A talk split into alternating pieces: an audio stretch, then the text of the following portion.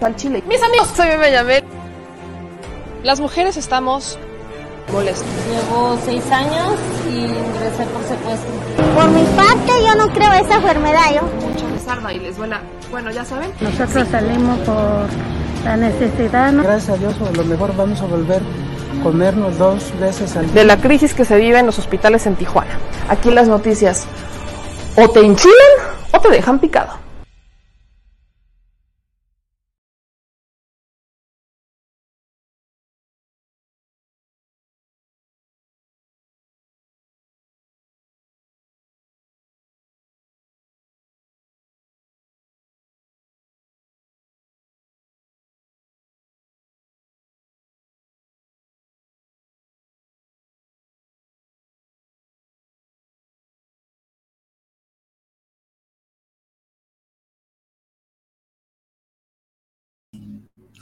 Muy buenas noches, mi querida Chile familia, ¿cómo están? Bienvenidos sean a este espacio en donde decimos las cosas al Chile. Vamos a estar, señor productor, es que de verdad... No, es que de verdad, señor productor, parece, ¿sabes a qué te pareces? No, es que esta es mi manera de decirte buenas noches. Mi manera de decirte buenas noches es con el siguiente reclamo. Porque, señor productor, es que usted cada que llega a este espacio, cada que llega, le pone, no, no, le pone el volumen a todo. O sea, hasta parece que no sabe que está, hasta, hasta parece que no hay un letrero que dice silencio. No, no hay letrero. Ah, con razón. Eso explica tantas No cosas.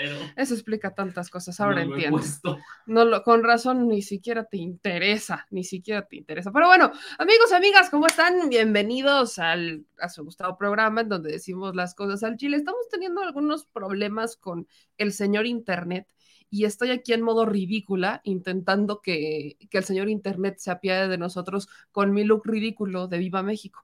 Pero bueno, es porque es look ridículo, ni siquiera es 15. O sea, el look ridículo de las flores aquí es, es look, look de enflorada.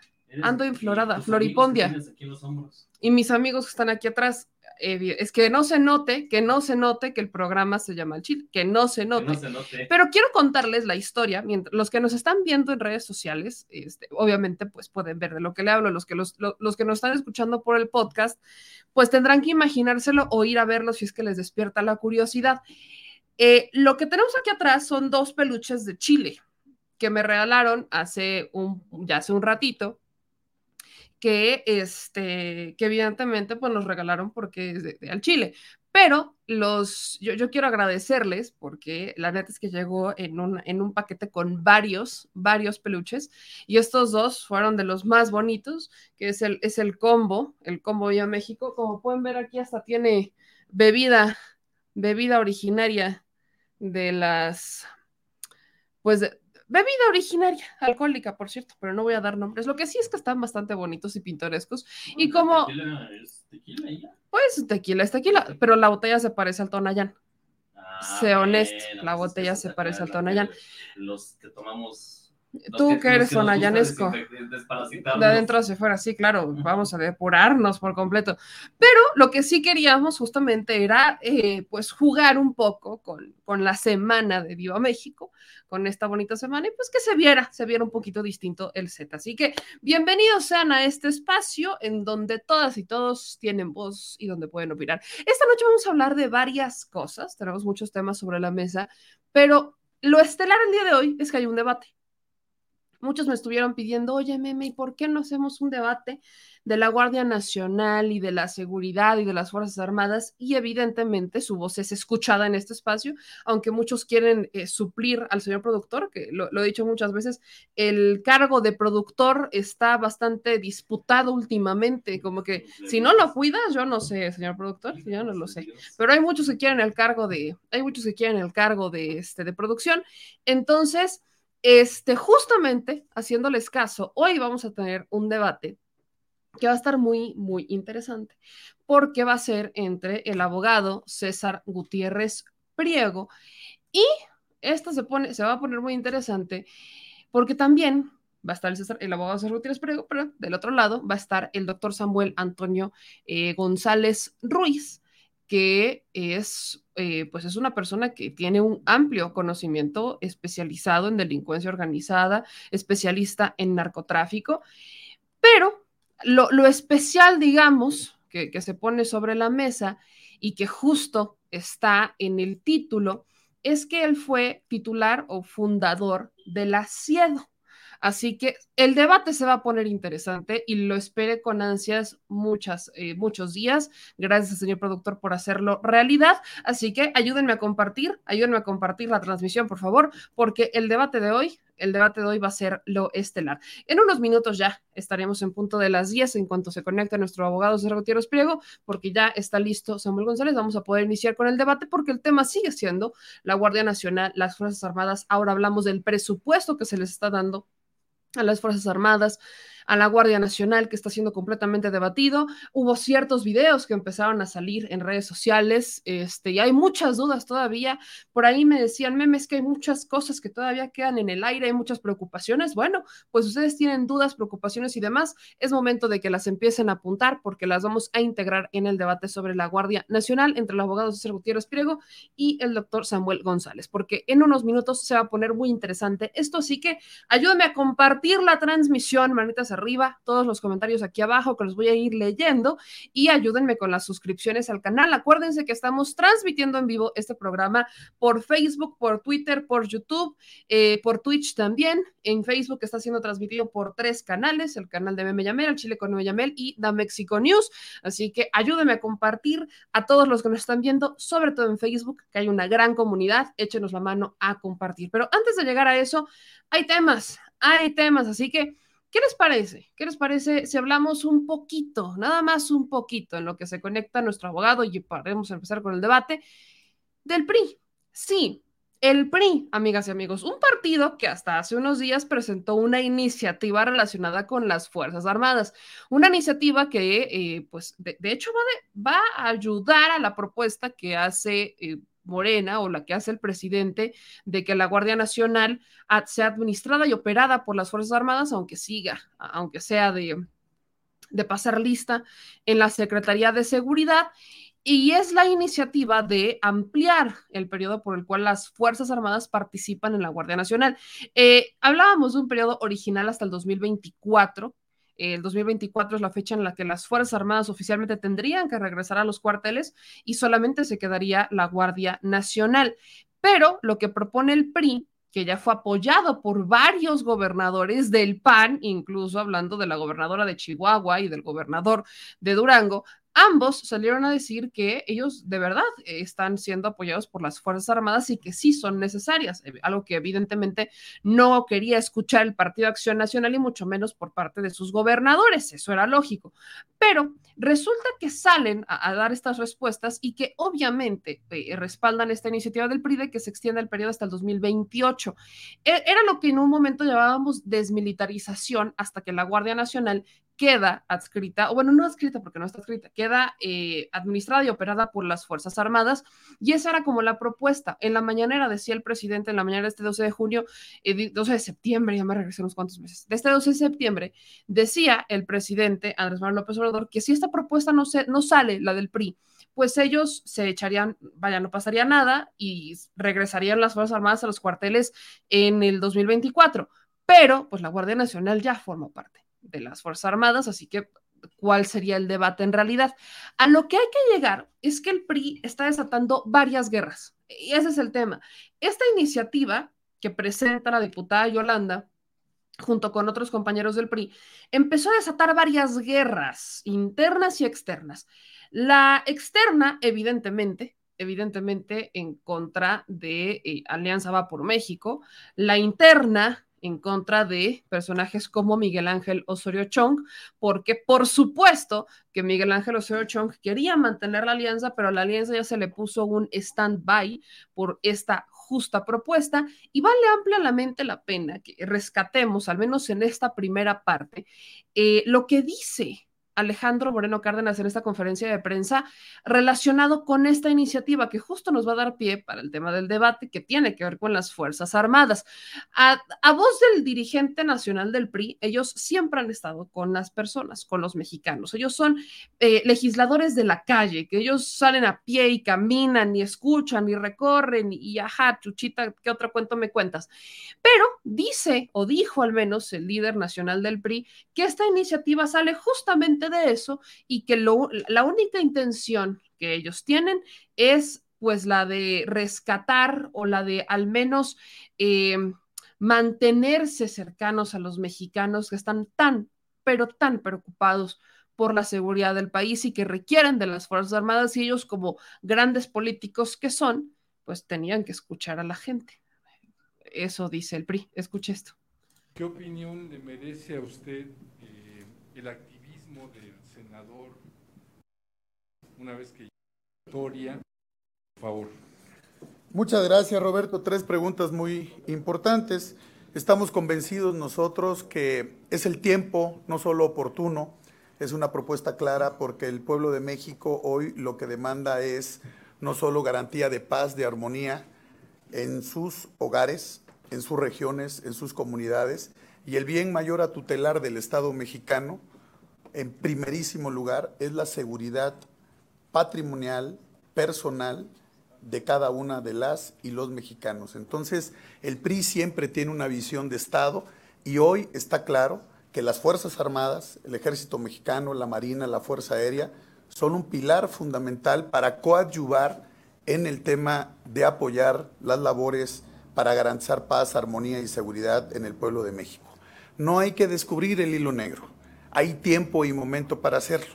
¿Cómo nos íbamos a poner de acuerdo en medio del proceso electoral de lo que viene, el 2024? Se tendría que trabajar en un plan importante porque no se puede estar en medio Imagínate en el 2024 tener que regresar a todos los militares, las Fuerzas Armadas, a los cuarteles, a dos meses de las elecciones, en una irresponsabilidad cuando el país se cae a pedazos. Pero yo quiero decirte también que reconocemos y celebramos que ya hay gobernadoras y gobernadores que están reconociendo que se necesita la presencia y la coadyuvancia de las Fuerzas Armadas. Lo quiero decir, la gobernadora de Acción Nacional, a quien le reconocemos no solo su carácter y su valentía, la responsabilidad para atender los temas de seguridad en Chihuahua, la gobernadora Maru Campos, lo ha salido a decir de, de una claridad total. El gobernador del estado de Durango, José Rosas, también lo ha hecho, y así distintas gobernadoras y gobernadores, presidentas y presidentes municipales, porque tenemos claro que hay que tener una posición. ¿Y de qué, posición tiene el PRI? Nosotros estamos del lado de la gente, nosotros estamos del lado de quien verdaderamente sufre todos los días en las comunidades, en los ejidos, la inseguridad que se vive en este país, y nosotros tenemos pleno reconocimiento por las Fuerzas Armadas, el Ejército, la Marina y la Fuerza Aérea, porque coadyuvan a fortalecer la paz y la armonía. Que la estrategia no ha dado resultados, sí. Entonces hay que presentar un plan y tiene que trabajar el gobierno. Pero cuando eso sucede, tiene que haber un programa para poder trabajar en lo largo del tiempo y por eso la iniciativa que ha presentado la diputada Yolanda de la Torre no solo es una iniciativa que está al lado de la gente, que es cerca de la gente, porque hay que dejar muy claro, ¿se está con la gente o se está con el crimen organizado? El PRI está con la gente.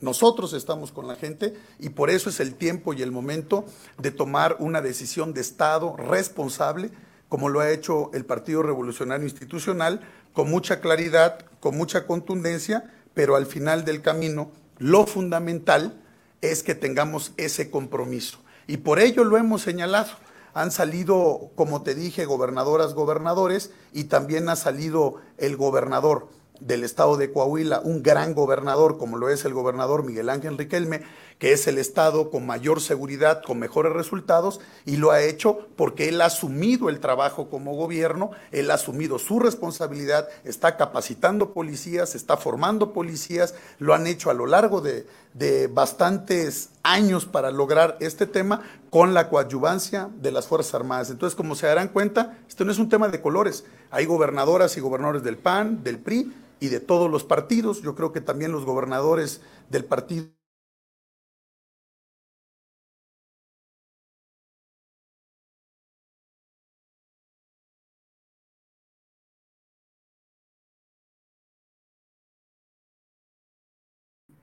Ahí está.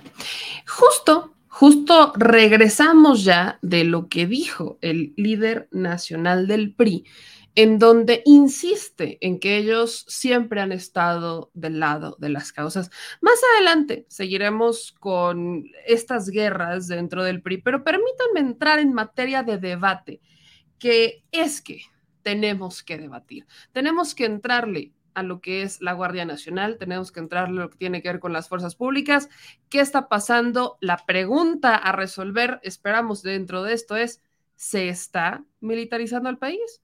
Sí, amigas y amigos, es lunes de debate.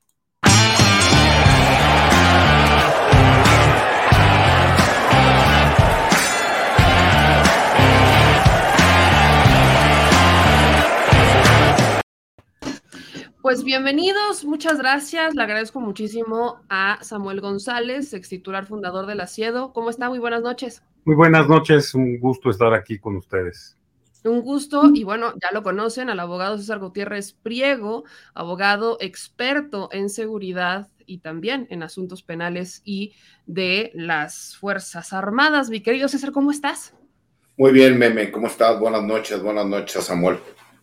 Pues vamos a entrar con el debate. Les agradezco mucho a ambos que, pudieran estar un ratito en este lunes. Y pues entramos con la pregunta. La pregunta inicial, creo que es la única pregunta con la que pudiéramos iniciar, es, existe, se está militarizando al país. Empiezo, empiezo con Samuel. No, no lo creo que se esté militarizando de la manera en que lo están queriendo ver algunas personas, ¿verdad?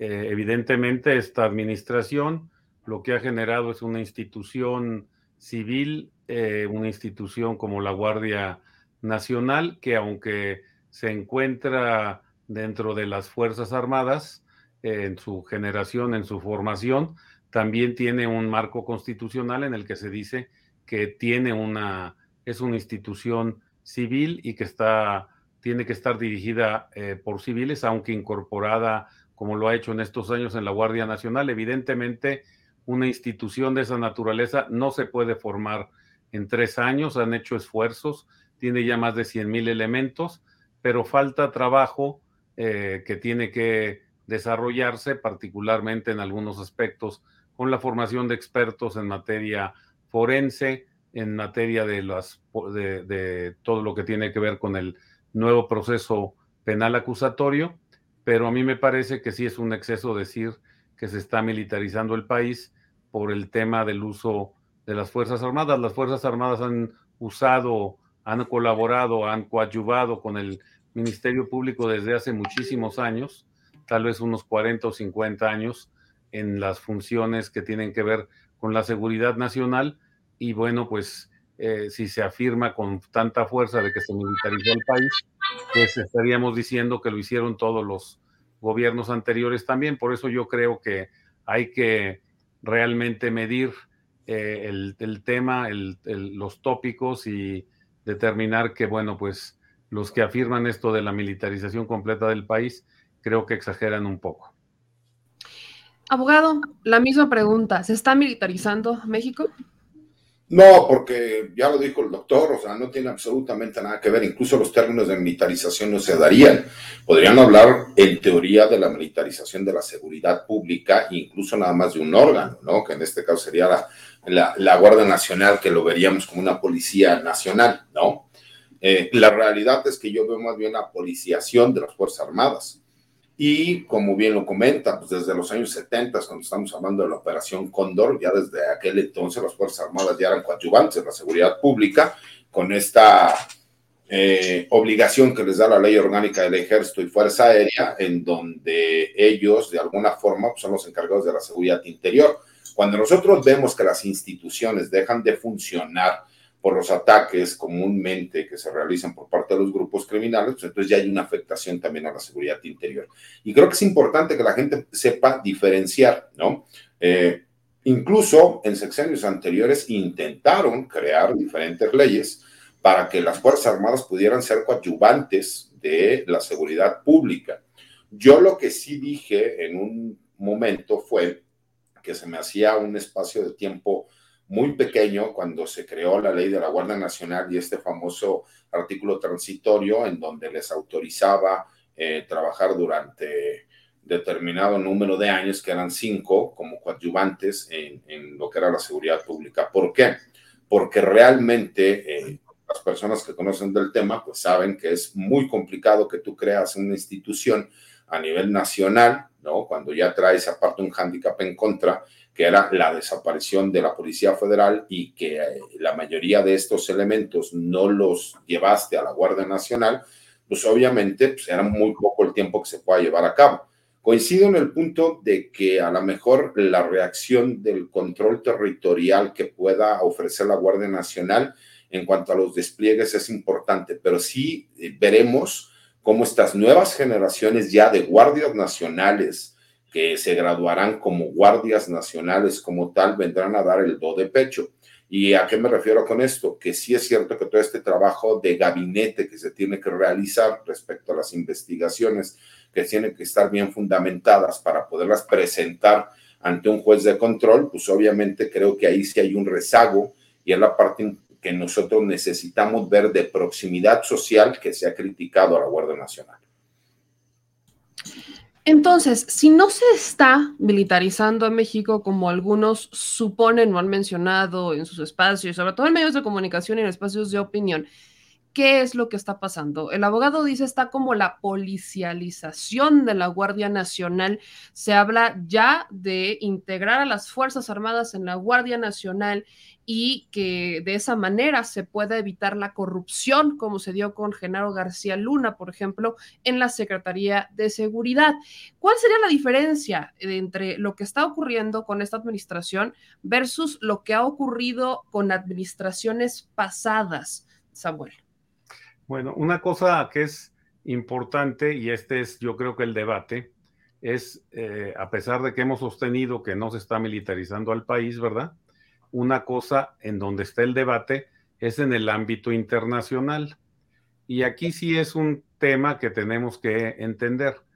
¿Cuál es el marco internacional en el cual las instituciones de derechos humanos han afirmado que debe hacer una neta distinción entre las Fuerzas Armadas y las policías, ¿verdad? Porque afirman las sentencias de la Corte Interamericana de Derechos Humanos que las Fuerzas Armadas no deben estar encargadas de la seguridad pública. Por eso la Guardia Nacional no es parte eh, estrictamente hablando de las Fuerzas Armadas. Otra cosa es que puede estar sujeta a disciplina, eh, como lo dice la Constitución, o incluso a disciplina militar, como está ahorita el traslado por la ley de la Guardia Nacional hacia las Fuerzas Armadas, ¿verdad? Pero otra cosa es decir que es una institución estrictamente militar. Entonces, ese debate internacional existe, hay sentencias muy claras de la Corte Interamericana de Derechos Humanos, hay recomendaciones de los grupos internacionales que señalan que, debemos, que no debe estar estrictamente hablando las fuerzas de policía dentro de los uh, eh, esquemas eh, estrictamente militares. Yo siempre afirmé, desde que fue constituida la Guardia Nacional, que debido al fracaso de las policías federales y particularmente del último eh, sexenio, en el sexenio de Calderón de la constitución de la Policía Federal, que era necesario un término para que las instituciones eh, cercanas al ejército, ¿verdad? Generaran una policía nacional que se llama Guardia Nacional, ¿verdad? Pero en realidad es una policía porque tiene que ser vista desde el punto de vista estricto como una policía en materia de seguridad pública y que había que cobijarlas, había que formarlas, había que darle disciplina, generar los procedimientos anticorrupción, formarlas con esta disciplina militar, ¿verdad? Eh, con la disciplina propia de las fuerzas castrenses, ¿verdad? Pero luego dejarla evolucionar eh, por un periodo de tiempo, tiene que estar muy cercana a las Fuerzas Armadas, ¿verdad? Pero luego tiene que evolucionar para cumplir este esquema en el que están eh, hablándose en, el tema de los derechos humanos. Eh, la, Policía Federal, el, ámbito en la seguridad pública federal es mucho más corto que lo que tienen como ámbito las policías estatales y municipales, ¿verdad? Eh, porque los delitos federales son aproximadamente un 20, un 25% de los que se cometen en el país, mientras que los delitos eh, locales, ¿verdad? Pues son un 75%. Entonces, en, este, en esta esfera de, de, de los términos, ¿verdad? Pues estamos viendo que la Guardia Nacional tiene que ser enfocada a apoyar a las fuerzas locales, a las policías municipales, cuando pues están en su desarrollo en el terreno que comparten con las otras instituciones, pero además se deben especializar en los delitos federales, que es su ámbito natural de competencia. Entonces, este proceso que es particular de México eh, tiene que ser asumido también por las instituciones internacionales y dejar evolucionar a la Guardia Nacional hacia esa institución que todos los mexicanos deseamos que exista, perfectamente profesional, perfectamente equipada, perfectamente capaz de desarrollar con el Estado de Derecho y con la, los procesos técnicos de formación de la criminalística para resolver también los delitos federales, ¿verdad? Ese es el desideratum que tenemos y es un proceso de evolución. Esperemos que ahora sí se constituya realmente una fuerza que tenga esta capacitación y esta formación. Permítame insistir ahí antes de darle la palabra a César para que partamos de este punto. Usted, Samuel, fue fundador de la CIEDO, la Subprocuraduría especializada en investigación de delincuencia organizada. ¿Qué ha cambiado o no desde que usted estuvo al mando de esta unidad con respecto al crimen organizado? Hablamos, acaba de mencionar las instituciones internacionales, de que el debate se concentra mucho ahí y que necesitamos fortalecer eh, la institución, pero eh, ¿qué es lo que necesitamos? ¿Necesitamos cuerpos de seguridad más robustos? ¿Qué es lo que ha eh, cambiado? ¿Qué no se ha hecho bueno, desde hoy tenemos, que lo conoce? Hoy tenemos una, un proceso acusatorio que tiene un tema muy importante de respeto a los derechos y en materia de, de, derechos humanos que en ese momento no existía. Es mucho más complicado generar los casos y por eso se requiere una gran profesionalización para que los servidores públicos sean capaces de desarrollar el nuevo modelo procesal acusatorio. Y eh, obviamente la Guardia Nacional ha sido capaz de expandirse en todo el país, en muchas eh, de los lugares del país y con mucho más elementos que antes. Ya hay más de 100 mil elementos repartidos a lo, a lo largo y ancho del país. El tema que todavía, digamos, requiere, me parece a mí, es cómo esa Guardia Nacional se desarrolla todavía más en materia de, de, los elementos forenses y de técnicas de investigación para lograr el, el que eh, los delitos federales sean combatidos de una manera muy amplia, es decir, que la Fiscalía General de la República tenga denuncias más sólidas para que pueda llegar a los juicios orales ante los jueces de control y presentar su teoría del caso con una gran fortaleza, eh, trabajando en, de manera conjunta con, obviamente, la Fiscalía, porque son una mancuerna. La Guardia Nacional puede ser muy bien formada y perfecta, pero si no tiene la reacción de la fiscalía, pues no puede presentar los casos de manera correcta ante el juez de control y generar los casos. César, aquí directamente te, te, te, voy contigo. ¿Qué opinas al respecto de esto? ¿Qué hace falta? Y sobre todo, ¿estás de acuerdo en esta última parte del papel de la Fiscalía? Mira, lo que pasa es que hay que entender, la seguridad pública es para prevenir delitos la investigación y persecución, entonces ya, como lo dice el mismo artículo 21 constitucional, será propia de la gente del Ministerio Público, en este caso de la Fiscalía, ¿no? Pero en México estamos acostumbrados a perseguir a los delincuentes en vez de prevenir los delitos. Primera. Segunda, por supuesto que los tiempos han cambiado, no es lo mismo como la, cuando era el agüedo, ¿no? Que las investigaciones se llevaban a cabo totalmente distintas yo lo padecí personalmente por el asunto de mi señor padre, y que ahora, por ejemplo, pues tienes muchísimas más herramientas como abogado defensor que a lo mejor anteriormente no existían. ¿Por qué? Porque de entrada el Ministerio Público ya ni siquiera tiene fe pública. Ya hay una igualdad entre las partes respecto a la defensa que se tiene que llevar a cabo.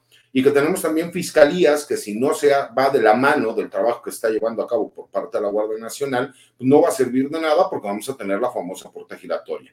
Y no es por menospreciar el trabajo que hacen los, agentes investigadores del Ministerio Público, es simple y sencillamente porque es imposible que un agente del Ministerio Público, del Foro Común o del Foro Federal manejen alrededor entre 800 y 1200 carpetas de investigación anualmente, cuando menos. Cuando despachos jurídicos como el mío no tenemos más de 50 asuntos en un año completamente, ¿no? No sé en el caso del doctor, pero en mi caso, por ejemplo, tengo un despacho con gente profesional que ayuda en las investigaciones para llevar a cabo una buena defensa o como asesores jurídicos, no tenemos la capacidad de llevar más de 50 asuntos. ¿Cómo le haces entonces para que la fiscalía, ese trabajo que puede ser bien realizado, bien robustecido, donde incluso exista flagrancia en las detenciones que esté llevando a cabo, sea bien defendido cuando llega a la fiscalía? Es un todo, ¿no? Y el problema también aquí es que se critica mucho el hecho de que el presidente habló de una estrategia de abrazos, no balazos.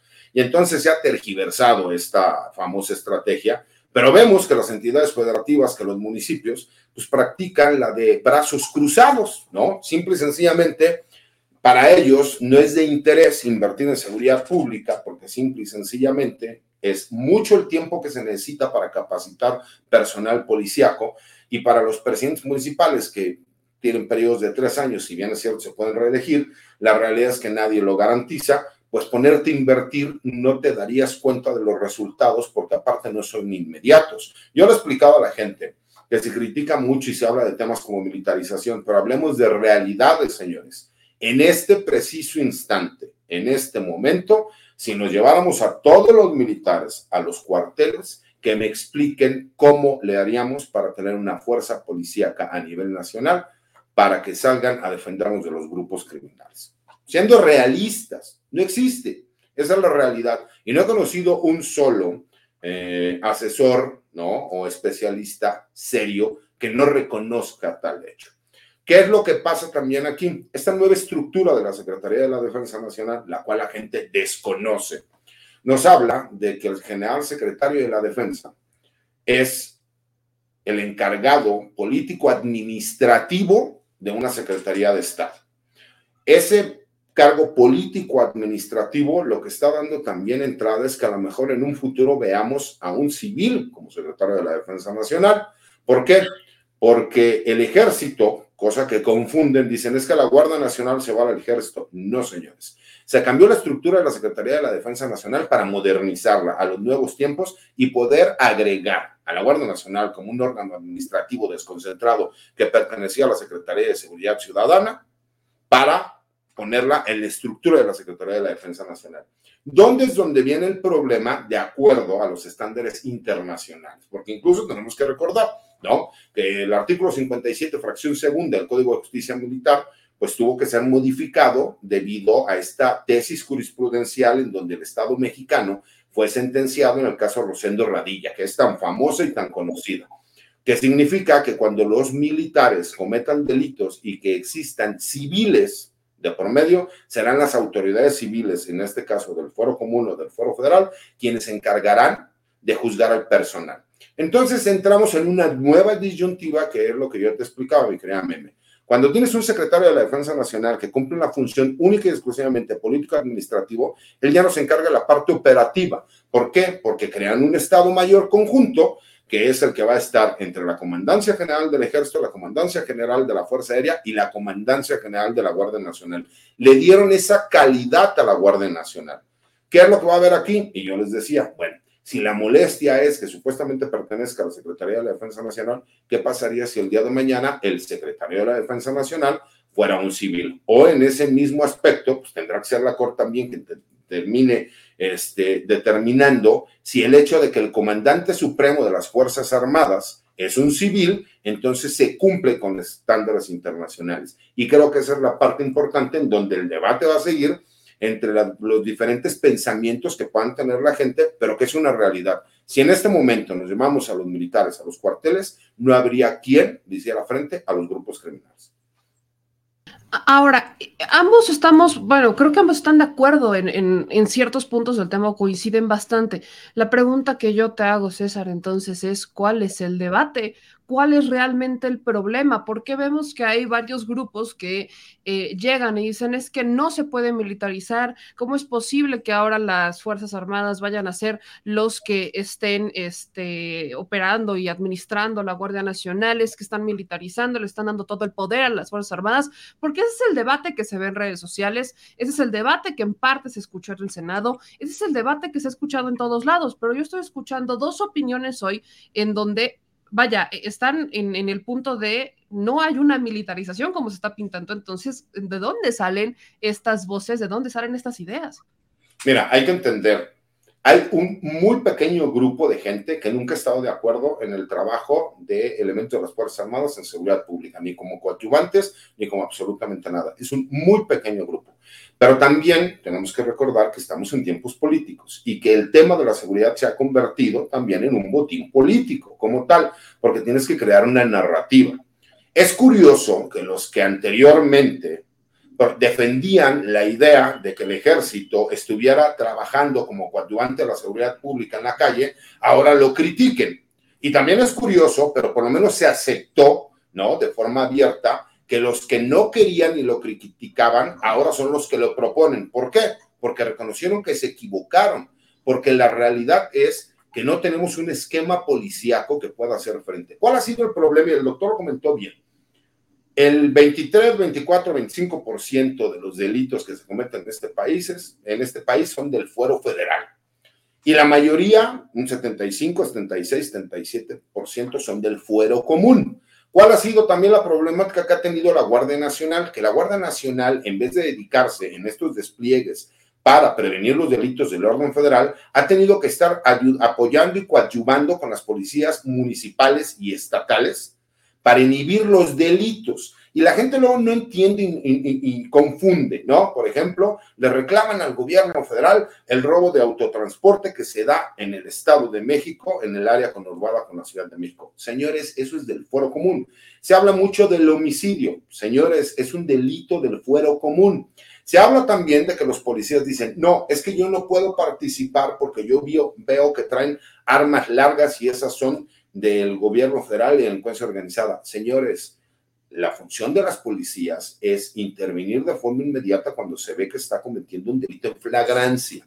Se ha politizado tanto el tema, mi querida Meme, que entonces es no concederle al gobierno federal ningún punto que pudiese ser un punto para apoyar a la sociedad mexicana, porque se tiene que crear narrativas y retóricas para decir que el país está muy mal, que la seguridad es lo peor que ha pasado en este país porque si le conceden al presidente que las Fuerzas Armadas realmente pueden venir a apoyar, a coadyuvar y que la Guardia Nacional está empezando a dar resultados, pues entonces les acaba la narrativa. Y eso es lo que yo veo que se ha politizado incluso el tema de la seguridad pública, de la seguridad interior e incluso de la seguridad nacional.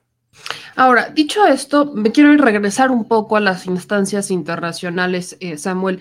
¿Cómo sería el trabajo, por ejemplo, con la DEA, con el FBI.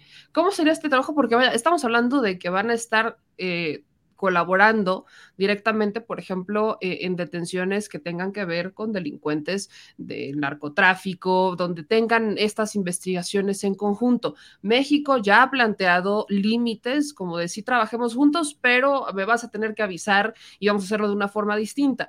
Eh, pero ya con las Fuerzas Armadas coadyuvando directa o van, operando y administrando directamente la Guardia Nacional, ¿cómo pudiera ser este trabajo junto con internacionalmente con el FBI, con la DEA, con la CIA? Eh, ¿Ayudaría, no ayudaría? ¿Qué pasa por ahí? Bueno, antes me referí al ámbito internacional de los derechos humanos, ¿verdad?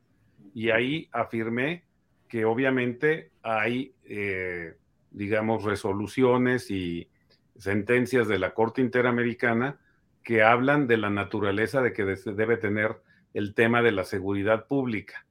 Y eh, es bien importante, antes de contestar tu pregunta, eh, es bien importante entender el esquema internacional en este proceso, ¿verdad? Porque tú tienes en Colombia a la policía colombiana que forma parte efectivamente de los, uh, digamos, del, eh, área de la Secretaría de la Defensa de Colombia, igual que en Francia, España e Italia, pues los carabinieri, la Guardia Civil y la Gendarmería francesa forman parte de la Secretaría de la Defensa.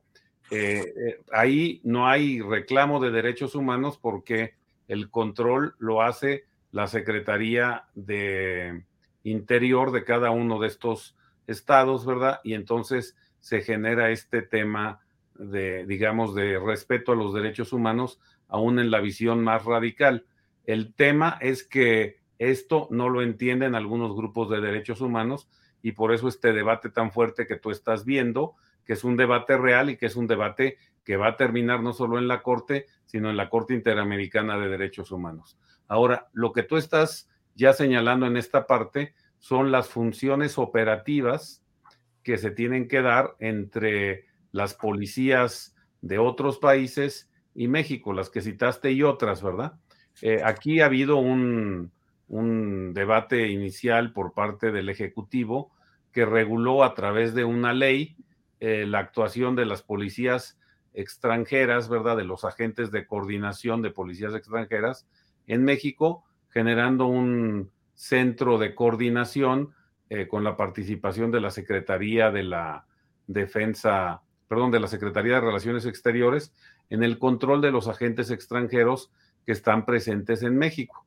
Pero tú, en los últimos tiempos, si revisas la prensa, eh, pues te podrás dar cuenta que van al menos unos seis meses donde la coordinación, por ejemplo, de la Marina con el gobierno norteamericano ha sido tan exitosa que han decomisado de manera generalizada muchísimas toneladas de cocaína y muchísimos uh, cargamentos de efedrina o de todas las otras drogas sintéticas que existen.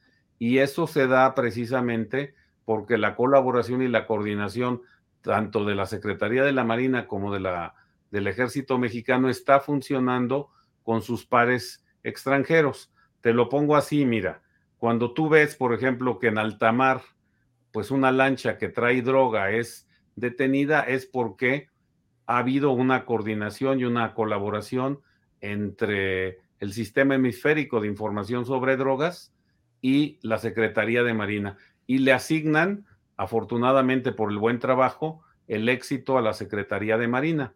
Entonces ahí ves cómo están funcionando los sistemas de inteligencia. Otra cosa es esta regulación que se estableció para los agentes de policía extranjero en la Secretaría de Relaciones Exteriores a través de la Ley de Seguridad Nacional, ¿verdad?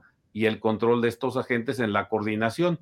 Entonces son como dos aspectos, pero bueno, están relacionados. Oye, doctor, para ver, yo te quería hacer esta pregunta. ¿No crees que más bien el trabajo de coordinación se está llevando muy bien con la Marina, pero realmente con el ejército no tanto? Como que sigue estando la secuela de lo que pasó con el general Cienfuegos. Y creo que ahí es donde el ejército ha sido todavía más renuente de seguir trabajando, en específico con la DEA.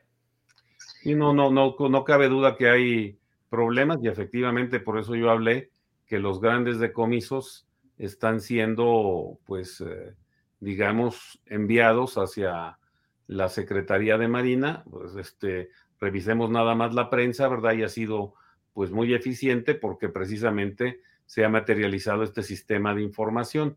Normalmente, eh, bueno, pues lo vimos también aquí en la Ciudad de México, donde la Secretaría de Seguridad eh, de la Ciudad de México con Harfuch, García Harfuch, logró pues el decomiso de 1.600 kilos de cocaína que iban transitando por la Ciudad de México y ese también pues es un tema de intercambio de información como se ha reconocido. Así que sí hay un tema, digamos, de diferencias todavía con esta, eh, digamos, en la colaboración entre la DEA y el ejército y evidentemente funciona muy bien, no solo con la DEA, sino con las otras agencias de inteligencia internacional en el tema de, la Secretaría de Marina. Pero fíjate, meme, porque no te creas que es nada más con las de Estados Unidos. Aquí hay coordinación con empresas, con, agencias de todo el mundo. O sea, hay coordinación incluso con agencias israelíes. O sea, hay, hay, un sinnúmero de, de, cuestiones que la gente luego no ubica o no conoce, porque incluso tenemos dos grupos nosotros criminales que están considerando dentro de los cinco más importantes y grandes del mundo. Cártel Pacífico y Cártel Jalisco Nueva Generación, ¿no? Entonces imagínate el nivel de coordinación que tiene que existir con diferentes agencias de todo el planeta. Ahí justo quería llegar, las coordinaciones en el mundo. Me, robaste el tema justo con, el tema de la Marina, que es lo que iba yo a preguntar. Pero, por ejemplo, César, y haré la misma pregunta para Samuel porque me brinca mucho. Si se están haciendo estos decomisos, por ejemplo, hoy este, un, la Marina hizo un decomiso con 1.700 kilos de cocaína en Chiapas y viene esta gran información ¿dónde sale el tema de la percepción de seguridad que se ha manejado, donde muchos en el debate público insisten en que la percepción de seguridad es mala, que no se ha logrado ningún tipo de reducción, que no se ha logrado absolutamente nada. Son algunos debates, no son todos, pero sí son percepciones de seguridad en donde los algunos analistas, algunos este, opinólogos, vaya, vienen los debates de todos lados, dicen es que no se está haciendo absolutamente nada y de ahí parte el discurso de la militarización. Yo, ya que veo que existen coincidencias, me gustaría llegar al fondo de esto porque simplemente entiendo que es político, pero vaya, que no cuando se presentan las opciones alternativas que no se ven lo que realmente está pasando, si estamos viendo decomisos, que no se están viendo los hechos? Pero meme, lo que pasa es que tiene que ver con las narrativas. Cada quien trata de manejar una narrativa de forma distinta. A ver, lo acaba de decir el doctor. García Harfuch hace, gracias a este trabajo de coordinación con la Armada de México, con la DEA, Centro Nacional de Inteligencia, y el trabajo de la Secretaría de Seguridad Ciudadana, el decomiso más grande de drogas que ha existido en la Ciudad de México. Asimismo, recordemos que en esos mismos días detuvieron a un grupo criminal de, que venía de Sinaloa, que se tenía la idea de que a lo mejor venían a hacer un nuevo atentado en contra de García Harfuch tal vez de la jefa de gobierno, etcétera, etcétera, etcétera. Asimismo, hubo coordinación con el gobierno del Estado de México y se detuvieron a un grupo grande de personas pertenecientes a la familia michoacana. Vimos posteriormente al ejército que hace uno de los decomisos más grandes de todo el sexenio de fentanilo, ¿no? Trabajo que se realizó con investigación desde saliendo desde Sinaloa, detenidos en Sonora y posteriormente ellos iban para Tijuana. ¿Qué es lo que pasó? La contrarréplica se da cuando los ataques de los grupos criminales para salir a desestabilizar, porque obviamente sienten los movimientos que existen del trabajo de investigación que se está realizando contra ellos, lo que hace nuevamente, vuelve mediático el tema de la inseguridad. ¿Por qué? Porque tenemos que recordar que políticamente incluso el tema ya es de sacar botín político.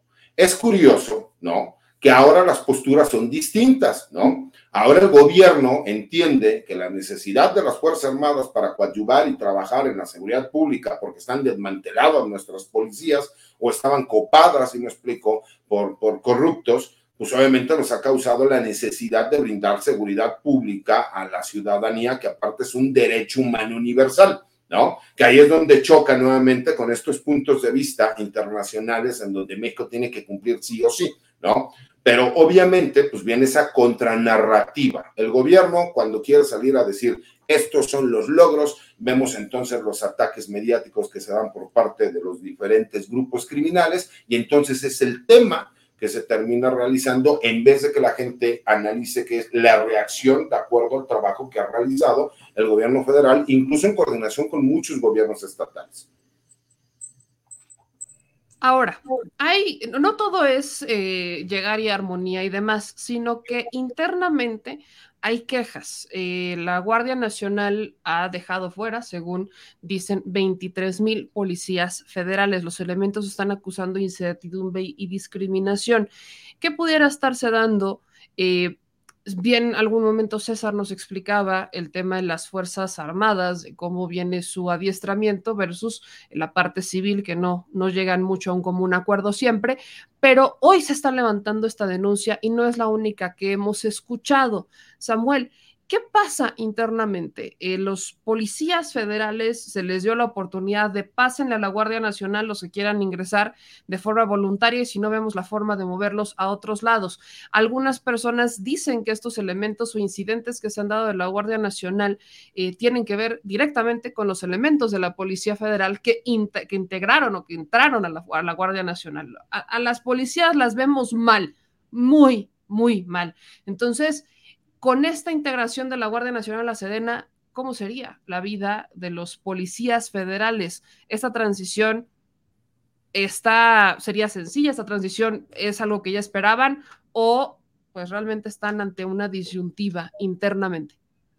Bueno, ese es un problema que tiene que ser, digamos, uh, desarrollado en los próximos meses eh, en el proceso este de, de, desarrollo y inclusión en la disciplina militar de, la, de las policías, si se adaptan al nuevo esquema o no, ¿verdad? Y están todos estos problemas que son reales, ¿no?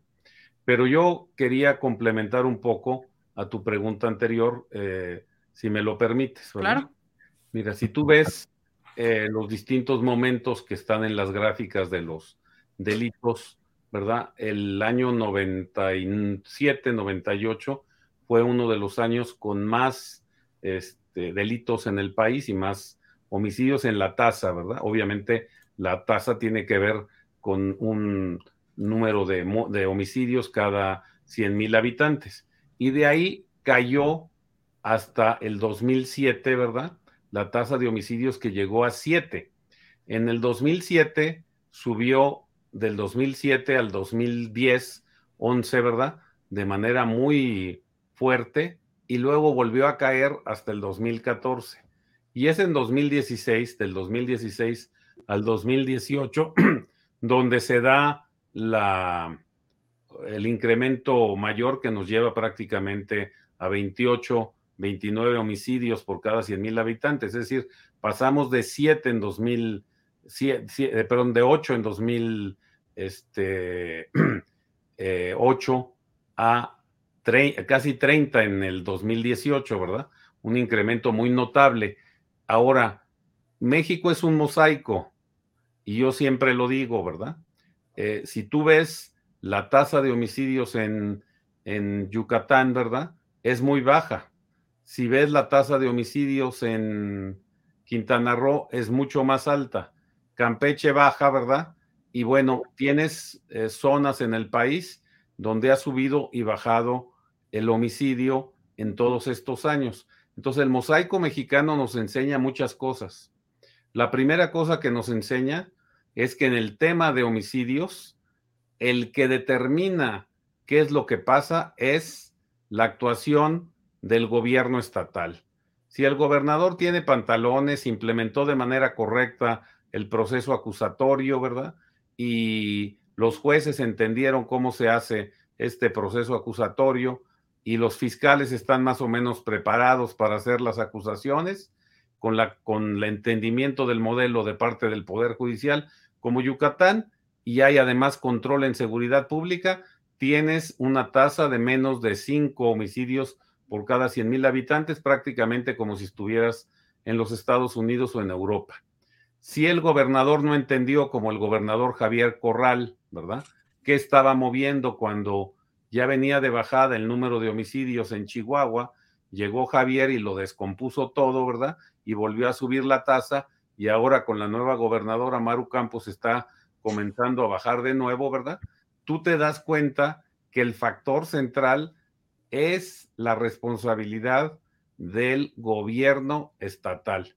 Ve el trabajo que describió el abogado Pliego, ¿verdad? Y este, eh, ve el trabajo que describió eh, en la Ciudad de México y tú vas a ver cómo la efectividad de la Secretaría de Seguridad Pública en la investigación y en la aportación de datos a la Fiscalía con el intercambio de información está produciendo una bajada en el número de delitos en la Ciudad de México.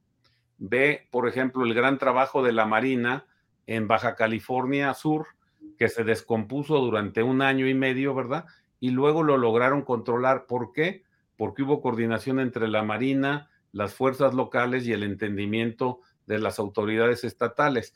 Uno de los grandes problemas que yo les he señalado es que el gobierno federal quiera ser el que se pone las estrellitas si baja o sube la tasa de delitos en, en, una entidad del país y no es fundamentalmente el, el, éxito o el fracaso del gobierno federal, es fundamentalmente el mal trabajo del gobernador en turno el que te hace el incremento de los delitos, ¿verdad?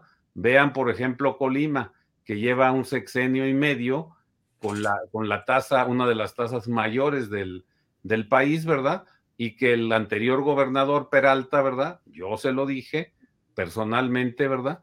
Pues no hizo el trabajo de disminución de los delitos en su, en su estado, porque se puede, sobre todo en un estado tan pequeño como Colima, se puede con estrategias eh, lograr la caída de los índices delictivos. O sea, los índices delictivos de un estado no los determina el gobierno federal ni los manda el gobierno federal, son responsabilidad de los gobernadores. Ve el desastre generalizado que tienen en Guanajuato, ¿verdad? Donde el gobernador, el fiscal, tanto este como el anterior, no entienden cómo se maneja el tema de la seguridad pública y hay problemas gravísimos en Guanajuato que antes no tenía y tiene ahora una de las tasas de homicidios más grande. ¿De quién es el problema? ¿Del gobierno federal? Pues claro que no, es un problema del gobierno local. Entonces el mosaico mexicano te dice que tú puedes vivir como si estuvieras viviendo prácticamente en Suiza, en Yucatán, o puedes vivir prácticamente como si estuvieras en el peor momento de Colombia, en algunos sectores de Baja California Norte o de, de ¿cómo se llama?, de, Chihuahua, ¿verdad? Eh, en los peores momentos de seguridad. Y eso no es responsabilidad del gobierno federal. Claro que hay problemas y la retórica del gobierno federal a veces no ayuda, ¿verdad? Este tema malentendido de los abrazos y no balazos, ¿verdad? Ha sido, pues, en cierto sentido perjudicial, porque de lo que se debe tratar es de tener un sistema integral de prevención social del delito, de prevención del delito, de investigación del delito y del sometimiento de los que cometen delitos, incluyendo la delincuencia organizada, al Estado de Derecho. Eh, de eso se trata el sistema constitucional completo. Pero si algunos entienden, ¿verdad? En, a veces en este eh, un poco tono esquizofrénico que a veces se ve, ¿verdad? Diciendo, pues, eh, que, ¿cómo se llama? Que por un lado, pues hay que fortalecer la prisión preventiva oficiosa y por el otro lado, ¿verdad? hay que liberar a algunos delincuentes de la cárcel sin ton son, sin estudiar los expedientes, sin ver qué tipo de pruebas hay y cómo están los expedientes, ¿verdad? Y se quieren hacer cosas así. Mira, pues ve la visita del señor eh, eh, presidente de la Suprema Corte de Justicia al, a Santa Marta, ¿verdad? Pues habrán hecho lo que han hecho, ¿verdad? Pero han salido cuatro personas después de cuatro meses. O sea, cuatro mujeres han salido según sus propias estadísticas, ¿verdad? Entonces, no es, o sea, ¿por qué es eso? Pues porque tienen que ver los expedientes, tiene que analizarse a partir del sistema de justicia y determinarse las resoluciones de esos expedientes a partir de datos que están ahí, ¿verdad?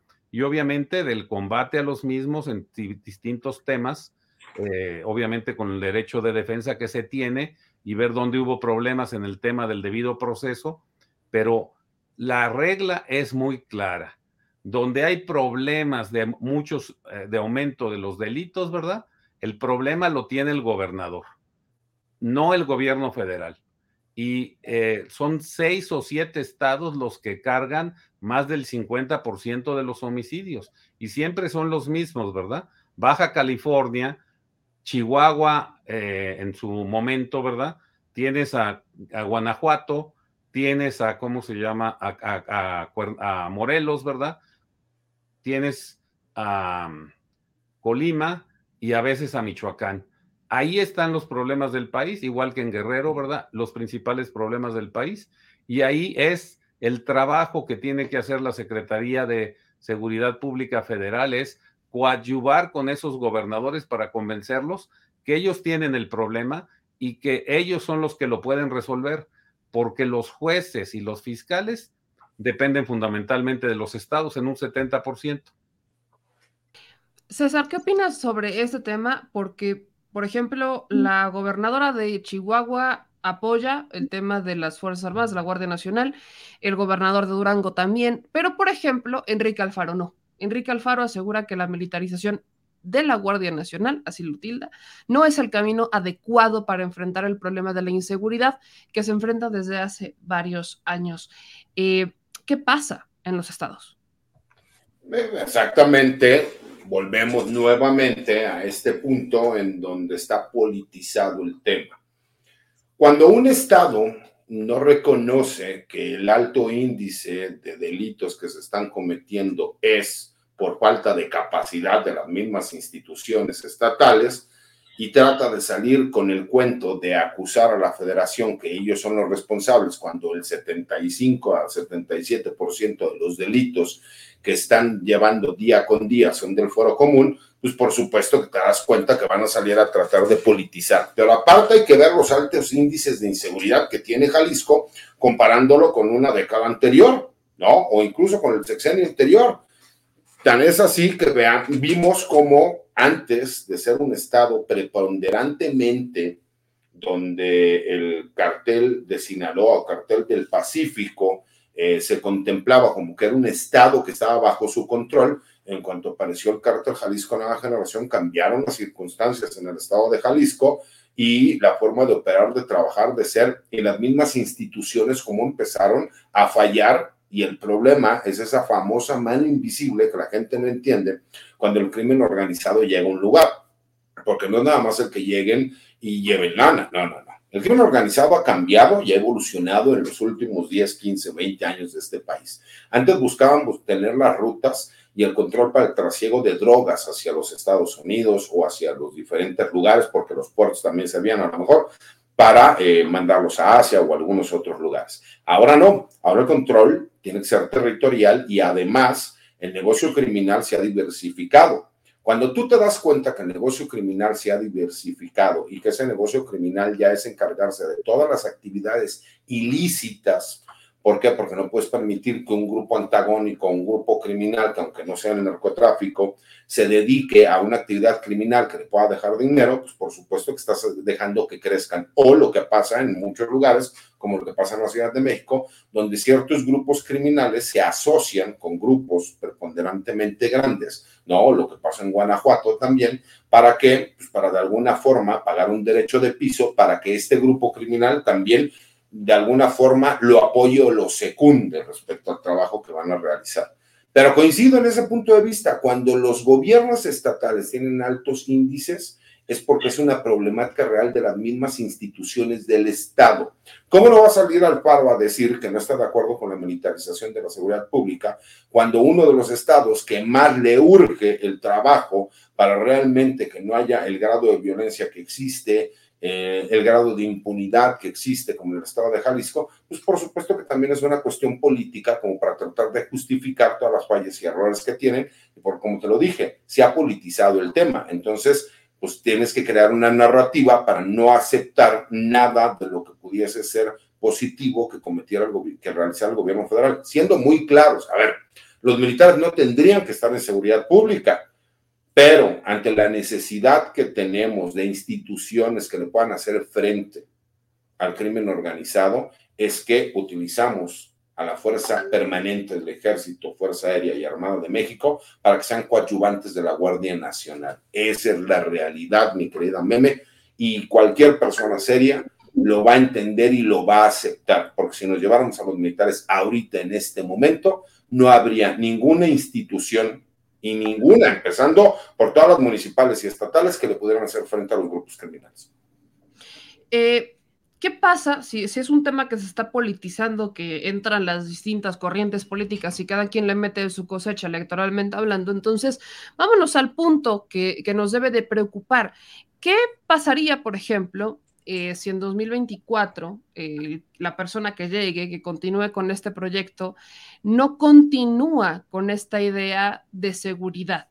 Lo decimos porque justamente políticamente PRI, PAN, PRD empezaron a sacar sus propuestas, pero por ejemplo, eh, nace esta propuesta del PRI de que se extienda la participación de las Fuerzas Armadas en la Guardia Nacional. ¿Esto cómo suma, no suma, abona o no abona a la estrategia de seguridad que ha planteado la Administración Federal, Samuel? Bueno, yo creo que estos años que se concedieron para que estuviera eh, las Fuerzas Armadas coadyuvando de esta manera en seguridad pública, ¿verdad? Estaban basados en la idea, yo así lo entendí, me pareció correcta, que se podía formar una Guardia Nacional eh, completa, ¿verdad? En cinco años.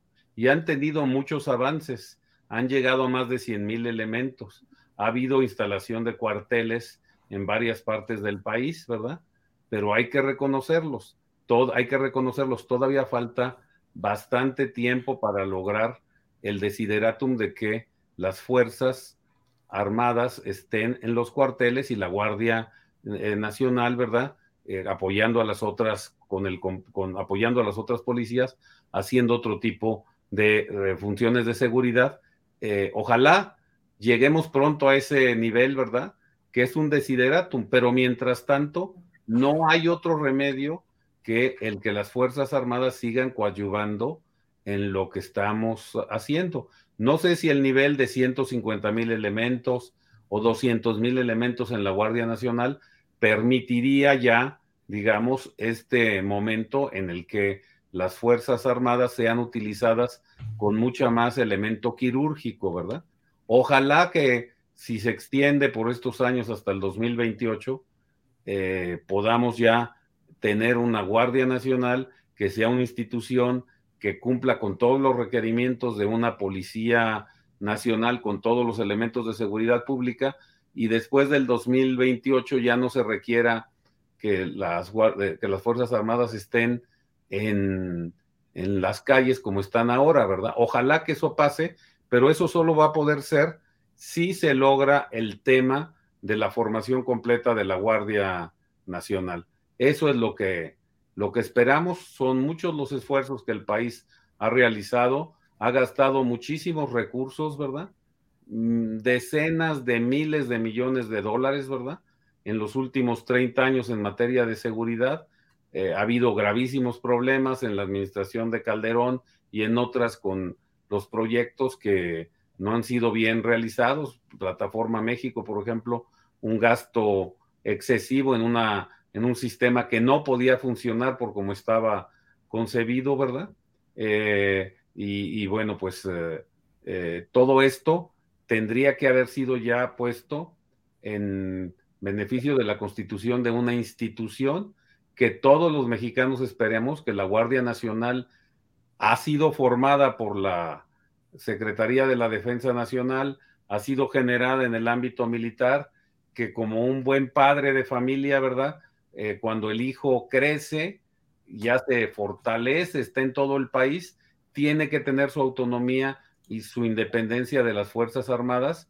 Y eso esperamos que pase, ojalá que antes del 2028, ¿verdad? Y entonces estaremos en una regularidad constitucional y nacional.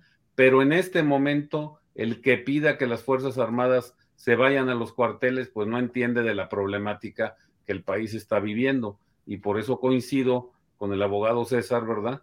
De que es absolutamente necesario que este periodo se expanda como lo propuso el PRI, aunque se enojen los demás partidos, porque estamos en estas circunstancias y yo sí espero, como ya lo he dicho en todos los tonos, que la Guardia Nacional se consolide.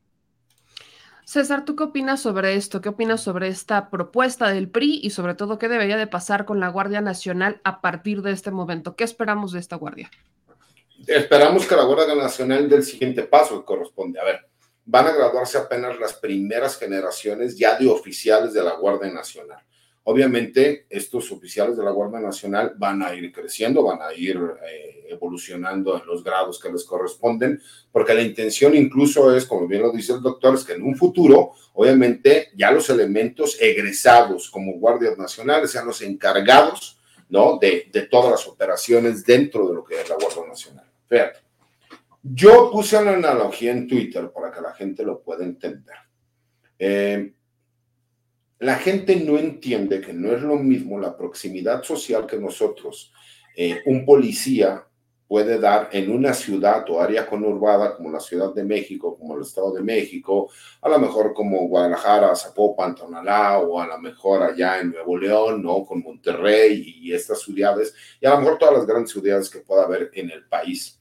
A esas zonas lejanas eh, al interior de la República, en donde no puede el policía que nosotros comúnmente conocemos aquí en México, ¿no? Como policía de barrio, policía auxiliar, policía de proximidad social, como quieras tú llamarlo, que pueda a lo mejor eh, cumplir con la función de prevenir los delitos. Estamos hablando de un tipo de crimen completamente distinto al que se conoce aquí en la Ciudad de México. Y muchos de esos grupos que critican, que hablan, que no están de acuerdo, que dan opiniones sesgadas, pues por supuesto que lo hacen desde la comunidad de la Ciudad de México, cuando no conocen la realidad de lo que, de lo que sucede en el día a día. Y alguien me decía, me dice, bueno, ¿y usted tampoco sí lo conoce? Pues yo conozco la parte que a mí me ha tocado vivir, que es la defensa del personal militar durante más de 20 años, ¿no? Relacionado con todo este trabajo que tiene que ver contra los grupos criminales, la delincuencia organizada y todo este tipo de situaciones que han complicado esta situación. ¿Cuál es la realidad, meme? Le pueden aceptar o no, les puede gustar o no, pero es necesario, aunque no estoy de acuerdo, y no estoy de acuerdo por una cuestión muy sencilla. La gente lo puede checar en Twitter. Yo hice una manifestación donde cerré reforma para apoyar al personal militar y que se les reconociera que eran ciudadanos, no de segunda, y que también tenían derechos humanos. Porque lamentablemente existen más de 500 elementos militares que se encuentran procesados o sentenciados por 233 causas penales, ¿no? Este, que hubo en su momento porque recibieron órdenes, ¿no? De realizar cierto tipo de actos los cuales los terminó eh, metiendo en problemas legales. Y que valdría la pena que el presidente de México, en su calidad de comandante supremo, realmente revisara cada uno de estos casos, ¿no? Vimos al presidente de la Suprema Corte de Justicia de la Nación que fue a Santa Marta y ya salieron más de cuatro mujeres porque se dio cuenta de forma personal que estaban en malos asuntos. Yo les aseguro que de, de esos cerca de 500 elementos se podrían dar cuenta que la gran mayoría de ellos son inocentes, ¿no? Y creo que esa parte también es importante porque la gente no, no sabe qué es lo que piensa el militar. No se crean que el militar está feliz de andar haciendo funciones de seguridad pública y no porque no quiera a la sociedad mexicana, sino por el problema que les genera el que de entrada, en este sexenio hemos visto que ha habido muchísimas quejas ante las comisiones estatales de derechos humanos y la Comisión Nacional de Derechos Humanos, pero porque también es una estrategia de los abogados, de los grupos criminales y de los delincuentes, ¿para qué? Pues para tratar de alguna forma de involucrar a la comisión, para tratar de sacar cierta información que pudiera servir o tener por ahí unas eh, debajo de la manga diciendo que fueron torturados, golpeados. Y eso termina generando problemas al personal militar, los cuales pueden ser procesados, separados de los cargos, etcétera, etcétera, etcétera. Entonces yo les decía, valoren el, el, el, trabajo que realizan no solamente las Fuerzas Armadas y de la Guardia Nacional. Yo no entiendo quién en este país quisiera ser militar o Guardia Nacional cuando tienes dos fueros para que te puedan este, castigar o meter a la cárcel y porque además cualquier delincuente saca un teléfono, utilizan ya los grupos criminales, dependiendo de las zonas del país, ¿no? En Tamaulipas es más la confrontación directa pero en lugares como Guerrero o Michoacán hemos estado viendo que utilizan a civiles desarmados con mujeres y niños que van a provocar al personal militar, listos con los teléfonos para estarlos grabando, por si hay una reacción del personal militar, entonces salir, exhibirlos, decir que la militarización, el uso excesivo de la fuerza, pero si no, para ridiculizarlos. Y eso es lo que hemos visto que ha ido evolucionando los grupos criminales y que de alguna forma también tenemos que entender que nosotros, ya, por fin ya les dimos un marco jurídico para que trabajen. Ahora dejémoslo trabajar. ¿Por qué? Porque es imposible que podamos crear una policía como queremos nosotros, que el día de mañana mis hijos y mis nietos tengan una Guardia Nacional sólida y fuerte que realmente brinde seguridad a todo el país. Voy con esas preguntas para darle cierre a esto porque evidentemente es un tema bastante amplio que tiene varias aristas, pero me quiero ir a temas derechos humanos, que ya lo hemos tocado un poco, y corrupción. Eh, cuando hablamos de derechos humanos, eh, tenemos elementos para decir que a la Guardia Nacional se le está dando una carta abierta para que haga lo que quiera sin que vaya a ser sancionada. Samuel. No, todo lo contrario. Yo creo que la, el proceso que está muy claramente marcado en los elementos de formación, en los cursos de derechos humanos, pues es eh, eh, muy claramente en el tema de protección de los derechos. Lo que pasa, ¿verdad?, es que eh, a mucha gente se le olvida el artículo 32 de la Convención Americana de Derechos Humanos, que yo siempre lo subrayo cuando hablo de los derechos humanos, ¿verdad? Y eso dice que, claro, todos tenemos derechos humanos y están ahí, pero al mismo tiempo hay un correlativo de obligaciones humanas, ¿verdad? Es decir, que toda persona tiene la obligación de respetar la ley y toda persona tiene la obligación de participar en la sociedad, ¿verdad? Eh, teniendo en cuenta el bien público. Ese es el artículo 32 de la convención. Es decir, leen los primeros 29 artículos, ¿verdad? Y, se les olvida los últimos, ¿verdad? Que es el correlativo. Yo puedo tener derechos, pero también tengo obligaciones humanas.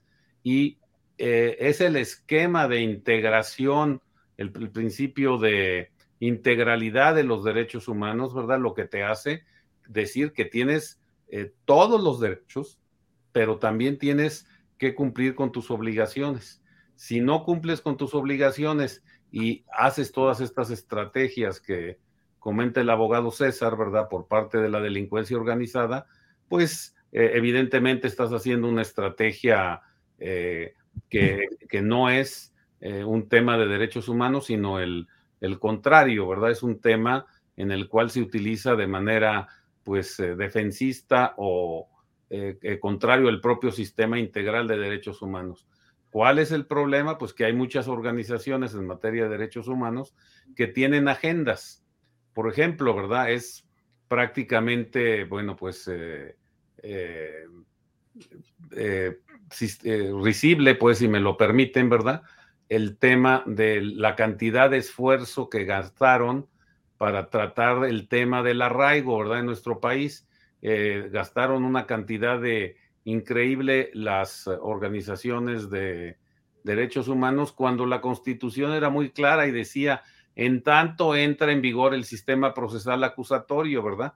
Es decir, era un artículo transitorio que tenía que ver con el tema del arraigo, aunque nadie puede negar que hubo momentos en las uh, fiscalías que se abusó del tema del arraigo, y eso me queda a mí claro, ¿verdad? Entonces, hay organizaciones de derechos humanos que tienen agendas, hay organizaciones de derechos humanos que reciben dinero para cumplir estas agendas, ¿verdad?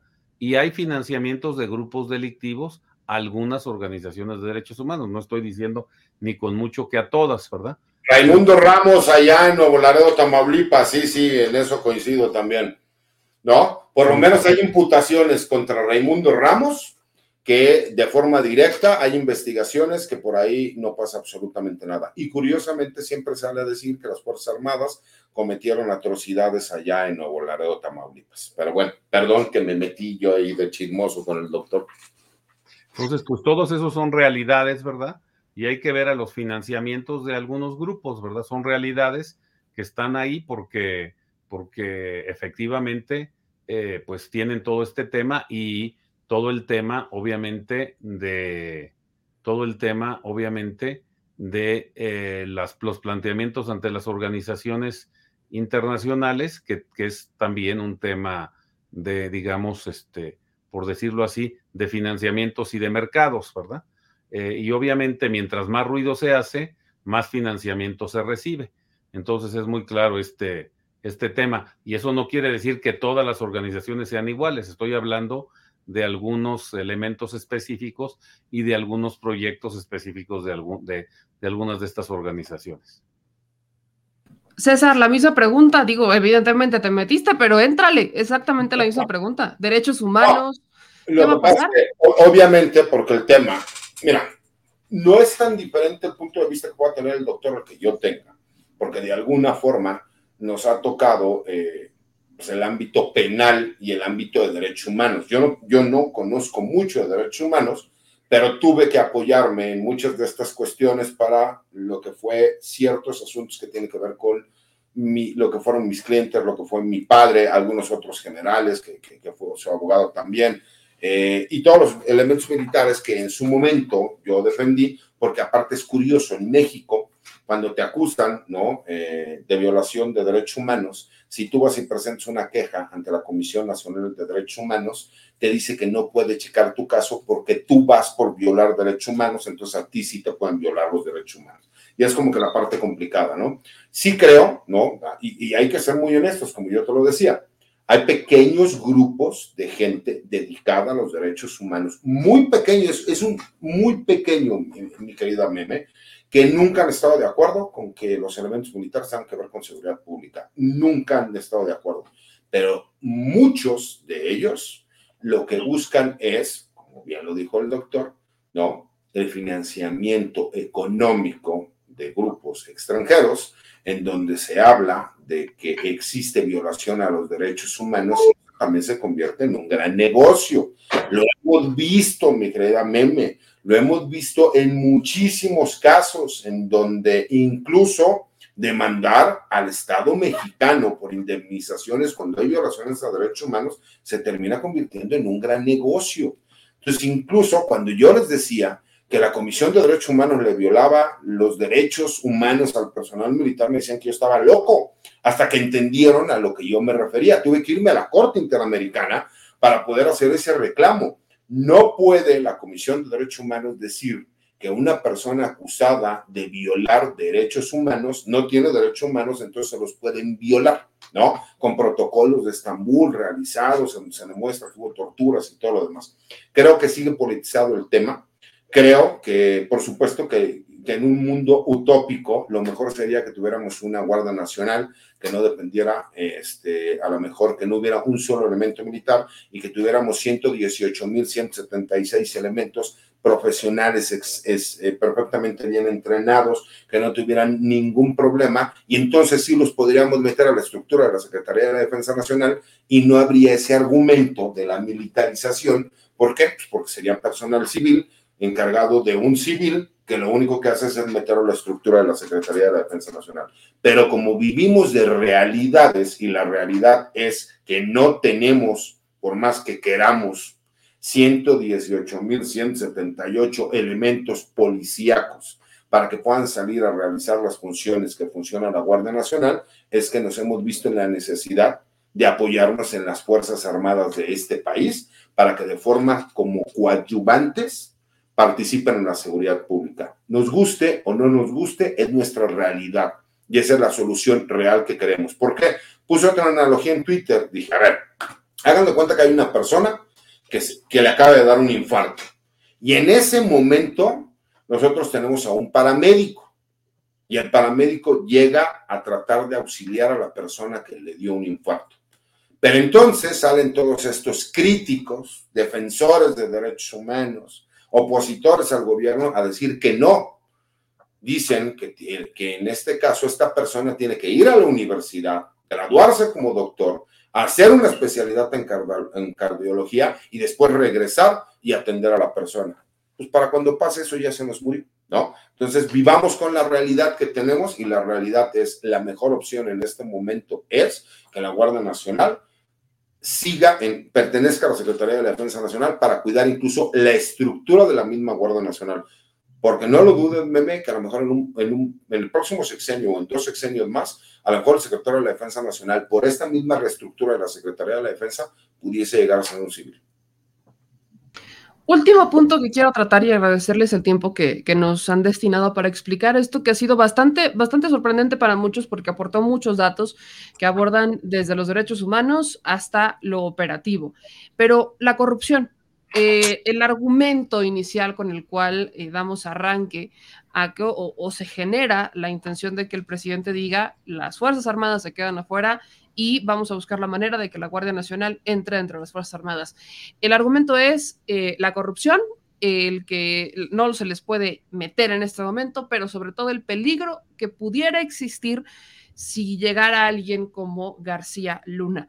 ¿Qué es lo que pasó en tiempos de García Luna? ¿Qué es lo que pasó con la Policía Federal que hace inminente el que la Guardia Nacional requiera que se le refuerce, requiera que se le profesionalice, requiera que se meta a las Fuerzas Armadas. ¿Qué pasa particularmente con los policías federales que no podemos regresar a las fuerzas civiles, Samuel?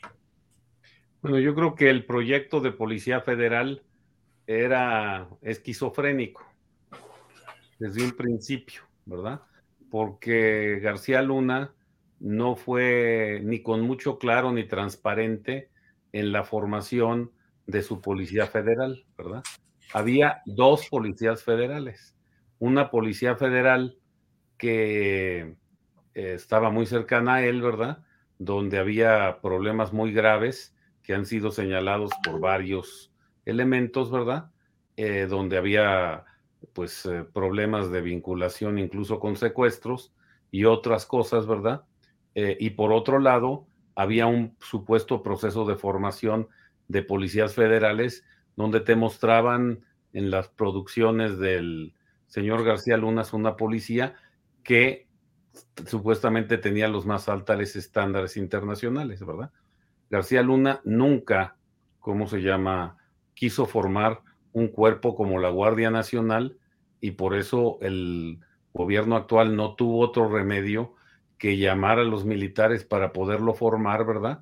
Porque en realidad era un tema esquizofrénico. Una cosa es la que mostraba y otra cosa es con los que operaba todas las cosas. Y ahí tiene los resultados, ¿verdad? Nada más hay que apuntar a un solo dato, ¿verdad? En el presente sexenio, el secuestro ha caído pues en un 40%, según los datos incluso de organizaciones de sociedad civil, ¿verdad? ¿Y por qué se está dando eso? Pues porque tiene que ver con la caída del control de este tipo de delito por parte de varias, ¿cómo se llama?, policías. Y ese es un tema reiterado. El tema no está en, o sea, se, se cambió, se terminó en el tema de la Guardia Nacional y por lo tanto, pues este, eh, los problemas son, digamos, distintos. Por eso yo siempre apoyé el que se generara una Guardia Nacional como la que está desarrollando el presente gobierno y siempre he sostenido que tiene que existir un proceso de desarrollo, ¿verdad? De esta Guardia Nacional que ha crecido, que se ha sostenido, que se ha mantenido, pero que tiene que evolucionar todavía mucho más para realmente garantizar la seguridad pública del país, ¿verdad? Y en ese momento tendremos que dejar de usar a las Fuerzas Armadas con la frecuencia que la estamos usando. César. Sí, eh, por, supuesto que necesitamos que la Guardia Nacional se, se consolide. Como yo te decía, van a graduarse apenas las primeras generaciones de guardias nacionales. Esas guardias nacionales ya que estudiaron y se formaron para ser oficiales de la Guardia Nacional, por supuesto que van a ir ascendiendo. Yo sí te puedo decir que si se da el cuidado que se necesita para que la Guardia Nacional pueda terminar de consolidarse como una policía nacional, profesional, creo que sí veremos resultados reales. Decías tú, mi querida Memi, lo decías bien. ¿Qué pasaría si en el próximo sexenio la persona que llegue tiene una visión distinta de la seguridad pública? Por lo mismo se ha tratado de proteger a la Guardia Nacional para que forme parte de la estructura de la Secretaría de la Defensa Nacional y que además con esta reforma constitucional que tendría que ser, porque así tendría que ser, tendríamos la posibilidad de que en vez de que estén cinco años la Fuerza Armada Permanente, fueran nueve años, cuatro años más, que es lo que consideran y creo que es mucho más real, porque fuimos muy optimistas al pensar que en cinco años podríamos conformar una Guardia Nacional que le diera solución a todos los problemas del país cuando sin única y exclusivamente se dedicaron a la parte de los delitos del orden federal, hubiéramos podido estar cercanos. Pero la realidad es que la Guardia Nacional ha terminado apoyando y coadyuvando con la mayoría de las policías municipales y estatales. ¿Por qué? Yo lo dijo el doctor y en ese punto coincido totalmente. El gobierno federal muchas veces compra el tema de la inseguridad en el país cuando es responsabilidad de las entidades federativas pero gracias a Dios tenemos un presidente que de frente toma responsabilidad a lo que son los reclamos que todos tenemos, ¿no? Todos queremos seguridad pública. Y curiosamente, todos estos grupos que vemos que critican, que hablan, que dicen de militarización sin conocer la realidad de lo que pasa en la calle, pues te das cuenta. digo, yo nunca he entendido cómo vemos gente que escribe en revistas, libros, periódicos y da entrevistas y cuando tú ves la experiencia que tienen, nunca han tenido nada que ver con seguridad pública, con litigio, con derechos humanos, pero se venden como si fueran grandes especialistas desde la comodidad de la Ciudad de México, ¿no? Puede haber muchos puntos de vista, pero la realidad es que en este momento necesitamos a las Fuerzas Armadas coadyuvando la seguridad pública. ¿Lo queramos aceptar o no? Yo les quiero agradecer a ambos, pero me gustaría que cada uno de ustedes diera un punto de conclusión, eh, qué es lo que les gustaría rescatar al menos de esto, porque vaya, creo que ya nos quedó claro que militarización como se está vendiendo no existe, que es una estrategia necesaria en el momento en el que lo estamos viviendo y que hay varias narrativas políticas que están interviniendo en los hechos y en las realidades de lo que tiene que ver con esta estrategia de seguridad. ¿Con qué les gustaría concluir, Samuel?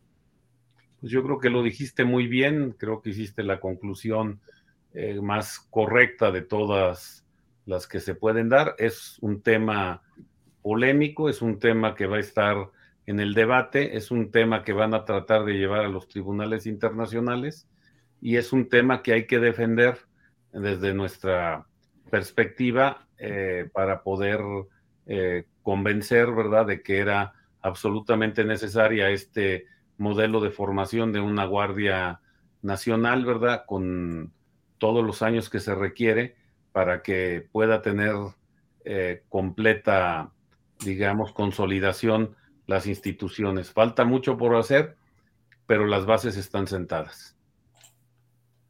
César. Mi querida Meme, que ojalá sigamos y continuemos, ¿no? Aunque sea ante las críticas, ante las demostraciones, ante los ataques, ¿no? Creyendo en lo que pensamos que es lo correcto. Y en mi caso personal y particular, no creo que las Fuerzas Armadas tengan que estar haciendo funciones de seguridad pública, pero ante la incapacidad de los políticos, hemos tenido que sacar a las Fuerzas Armadas a que realicen este trabajo de coadyuvancia. Se critica el hecho de que la gran parte de los elementos de la Guardia Nacional pertenecen al ejército, o a la Marina. Sí, utilizamos a policías militares y policías navales porque no teníamos de dónde sacar 80 mil elementos para poderlos ingresar a la Guardia Nacional. Poco a poco hemos ido viendo los resultados. Las, la gente, la gente que no tiene una idea política fija, agradece el esfuerzo que se está realizando. Creo que es la primera vez que vemos que se está realizando un esfuerzo tan grande que en las generaciones por venir van a ver todo el trabajo que se realizó y que platicarán en su momento como hace muchos años se criticaba, criticaba el hecho de crear una Guardia Nacional que ahora a nivel nacional funcione para que para realmente brindar seguridad pública, que es la prevención de los delitos, ¿no? Creo que nos guste o no nos guste, la realidad es la realidad, meme, y en este momento necesitamos de nuestras Fuerzas Armadas para que nos estén protegiendo todos los días de los delincuentes que acechan, que atacan, que asesinan, que violan y que además lo hacen de forma cobarde. ¿no? Les agradezco mucho a ambos, Samuel González Ruiz, eh, experto y consultor internacional en materia de seguridad pública y delincuencia organizada, y a César Gutiérrez Priego, abogado experto en derecho penal, derecho militar y evidentemente experto en seguridad. Les agradezco a los dos y de verdad muchísimas gracias por estar esta noche. Gracias. Al contrario, meme. Eh, saludos al doctor, que pasen buenas noches.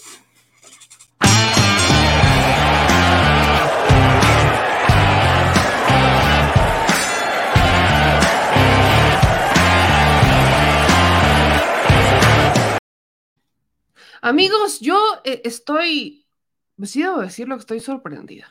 Les voy a decir por qué. Cuando buscamos a alguien con quien pudiera debatir, el abogado César Gutiérrez Pliego, las opciones eran varias. Buscamos, eh, vaya, hubo terna incluso, casi casi hacemos sorteo, tómbola, bailele que bailele, y queríamos que fuera un debate, evidentemente, donde hubiera opiniones contrarias. Cuando me dice el señor productor, ex titular, del asiedo, fundador del asiedo, digo, eh, obvio, alguien que normalmente tiene visiones apegadas al conservadurismo, vaya, fue abogado de Isabel Miranda de Gualas. Hay nada más, hay nada más. Cuando yo escucho eso, digo, va a haber tiro, va a haber debate. Obviamente vamos a poder tener esta, este debate de opiniones. Pero lo que acabo de presenciar en este espacio fue que están de acuerdo en más de un tema. Y eso me quiere decir algo todavía más importante. O sea, acabamos de hacer un descubrimiento en vivo. Y este descubrimiento fue que efectivamente, o sea, algo que sabíamos está la agenda política, pero que hay, o sea, que entre los expertos de seguridad, los que sí saben del tema, los que tienen los datos, los que tienen la métrica, los que sí se especializaron, ahora sí que las voces autorizadas para hablar de seguridad, para hablar de seguridad nacional, para hablar de las Fuerzas Armadas, las personas autorizadas por academia, por estudios, por preparación, por experiencia, para hablar del tema, estas personas no están en contra de la propuesta. Al contrario, están a favor de la propuesta, consideran necesaria la propuesta y entienden las, las motivaciones y entienden el por qué. Entienden perfectamente que es algo que se necesita, que sí no nos encanta por la situación de seguridad, pero se necesita. Esto quiere decir que ni los políticos de oposición están consultando expertos de seguridad sin agenda política. Ese es el problema. Que están los expertos con agenda política, y estos expertos con agenda política consideramos que son los expertos que tenían contratos con los gobiernos, por ejemplo. Expertos que, por supuesto, tenían, pues, privilegios en esos, vaya, llamémosle como le quieran llamar, que tenían sus privilegios, que tenían sus, ¿cómo decirle? Pues su minita de oro. Y esos son los expertos que están consultando, si es que están consultando algún tipo de expertos, porque de ahí en fuera, su opinión es meramente eso, su opinión, no es una opinión experta. Acabo de escuchar a quien fuera abogado de Isabel Miranda de Wallace, escuche usted y vea mi impresión en los ojos, que fuera abogado de Isabel Miranda de Wallace hablar de cómo hay, eh, se ha lucrado con algunos activistas de derechos humanos. ¿Cómo es que han lucrado, lucrado por ahí para posicionar el tema y meterlo y no necesariamente de la forma más orgánica posible? Acabo de escuchar a alguien que normalmente evitaría hablar del tema, alguien que normalmente estaría en contra de lo que acabo de escuchar, aceptarlo y decirlo, ¿por qué pasa? Porque, qué pasa, porque va, vaya, está ocurriendo. Entonces, no puedo evitar mi asombro al ver que este tema está ocurriendo. Hubo otros expertos que buscamos que no quisieran subirse al tema y eso también me está hablando de que hay gente que, pues vaya, prefiere no opinar, que pudieran ser opiniones también válidas, opiniones cercanas a la Policía Federal que perfectamente han salido a defenderlo en 1500 momentos distintos, pero que en este momento han decidido echarse para atrás. No opinar sobre el tema es como abstenerse en una votación, pero es todavía peor cuando eres una voz autorizada, experta, especialista en la materia. O sea, estamos viendo lo que no quieren aceptar personas como, por ejemplo, Denis Dresser, por mencionar alguna. Y le voy a explicar por qué. Creo que este es el colmo de los colmos, el colmo de los colmos, porque tanto la Alessandra Rojo de la Vega como Denise Dresser acaban de hacer publicaciones, diría yo, bastante amarillosas, de esas que de verdad uno dice, Dios Padre, ayúdame a entender qué está pasando. Ni la hepatitis está tan Exacto, ni la hepatitis está tan amarilla como estas dos mujeres en este momento que le voy a platicar. ¿Qué ocurre? No, no le voy a poner el video, pero le voy a poner el tweet. Le voy a poner el tweet. Mini Dresser, o sea, Alessandra Rojo de la Vega, ya la bautizaremos como Mini Dresser a partir de hoy, la quiero, quiero decirlo públicamente, Alejandra Rojo de la Vega es a partir de hoy mini dresser. Sube este video, ¿no? En donde vean ustedes la publicación, dice, cuidado con lo que publicas, habrá consecuencias. Oiga nomás eso. No lo quiero decir de otra manera, pero oiga nomás esa, ajaja. Dice, dice mini dresser que según la Guardia Nacional hizo una publicación en donde habrá consecuencias. Es más, reculo, se lo voy a poner nada más para que vea hasta qué grado están dispuestos a llegar las personas que no tienen, no tienen un, no son expertas en seguridad. Vamos a, no son expertos ni expertas en seguridad. No son de la Academia de Seguridad, no son abogados, no, son expertos. Están del lado supuestamente de los derechos humanos. Ese lado que acaba, acaba usted de escuchar a un abogado, eh, a un especialista, a un doctor en, filosofía del derecho. Acaba usted de escuchar, no a César Gutiérrez, pero igual lo hemos escuchado 1500 veces debatir esos temas. Hemos escuchado a alguien que de forma usual militaría con las derechas. Lo hemos escuchado decir que hay quienes desde los derechos humanos que están en este debate están lucrando con el tema, es políticamente, que han lucrado con el oposicionamiento del tema durante años, no desde ahorita, pero durante años. Usted lo escuchó, no se lo dije ni yo.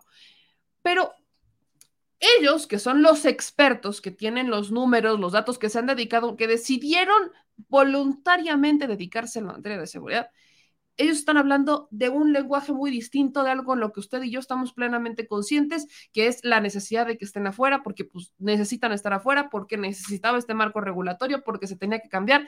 Usted, vaya, hice la pregunta específica de, ¿se les está dando carta blanca? Y dijeron, no, no, no, no, no se les está dando carta blanca. Claro que no, por supuesto que no. Usted lo escuchó, no fue, no fue, no fue cosa de mi cabeza. Bueno, pues ve usted a quienes no son expertos en seguridad decir esto que está instaurando la izquierda. Pero qué exagerados, no pasa nada con la militarización. Es una mentira. Ya salió el proyecto para el presupuesto del próximo año y ¿quién creen que trae una bolsa millonaria?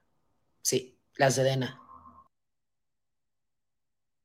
Sí, los militares, que además de ahora tener toda la Guardia Nacional con todos sus recursos, van a recibir lo del tren Maya, la administración del aeropuerto, y ni digamos de tener cuentas claras de todo eso.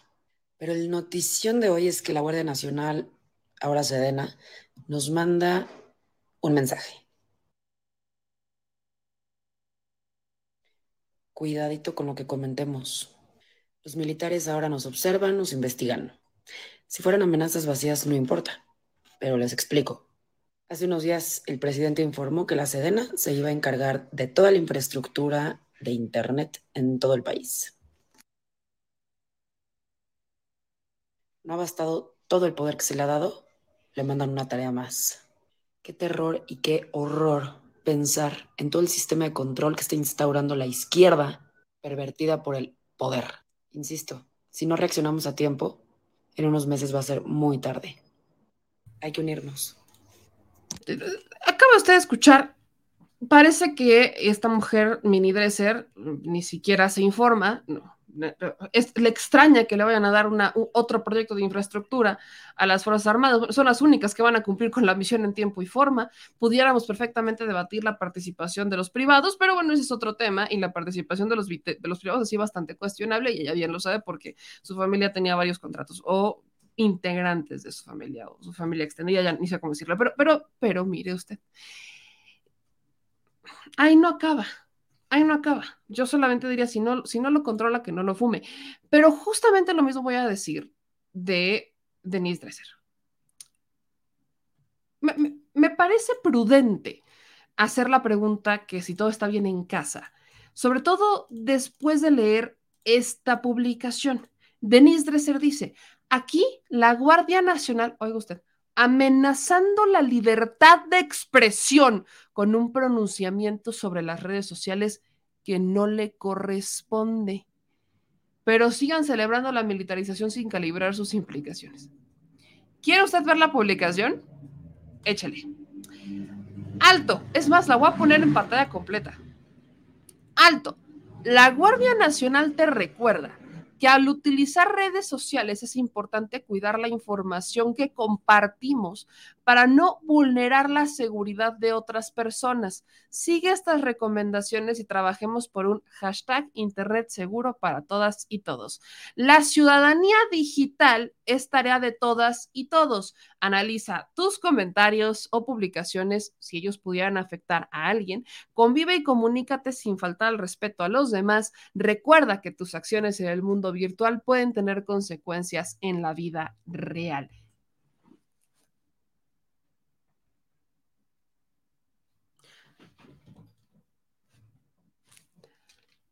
O sea, Dresser y Mini Dresser me están diciendo que están en contra de una recomendación, porque ni siquiera fue ¡ah! una recomendación para usar el Internet de forma responsable. Es que es neta. Alessandra Rojo de la Vega, que fue una de las que impulsó, porque no, no fue mucho más que eso, la ley Olimpia, me está diciendo que está en contra de que la Guardia Nacional haga una recomendación de cómo usar el Internet seguro? Denise Dresser, que se las da de feminista ultra recargada, me está diciendo que está en contra de que la Guardia Nacional haga una recomendación sobre usar el Internet de forma segura cuando justamente han sido ellas quienes se han quejado de cómo han usado las redes sociales en contra de mujeres de forma misógina. Me están diciendo que están en contra de una publicación que está recomendando ser responsable con lo que publicas. ¿Es que es neta? No, bueno, este es el colmo de la hipotenusa. Punto. Punto. Vaya, si nos pusiéramos en su lugar a interpretar lo que están diciendo, uy, se me acaban de ocurrir 1500 interpretaciones, como por ejemplo, que a raíz del comentario de Denise Dresser y Mini Dresser, o sea, Alessandra Rojo de la Vega, están a favor, por ejemplo, de los pedófilos. Por ejemplo, o están a favor de los misóginos, están a favor del el ghosting, están a favor del este, body shaming, que están a favor de, este, del bullying, que están a favor. Vaya, usted ya se, mi, mi ardilla está debrayando, mi ardilla está corriendo. Si me pongo en el lugar de ellas, literalmente, literalmente estamos ante, y aquí lo pongo en grande, literal estaría yo interpretando que están en contra, en contra de que exista Internet seguro para todas y todos. Y eso tiene una variedad, una gran, gran variedad, un abanico de posibilidades en los que si me pongo en su plan, ellas perfectamente pudieran estar a favor y son varios delitos. La, la, Guardia Nacional, por si no se habían enterado, ¿verdad? La Guardia Nacional tiene una unidad de investigación y la Guardia Nacional también tiene una unidad de investigación cibernética. La Policía Cibernética lo que antes era en la parte federal, ¿en dónde ustedes creen que hoy trabaja? Si ya no existe la unidad civil, ¿en dónde creen que trabaja la policía cibernética? ¿Hace home office?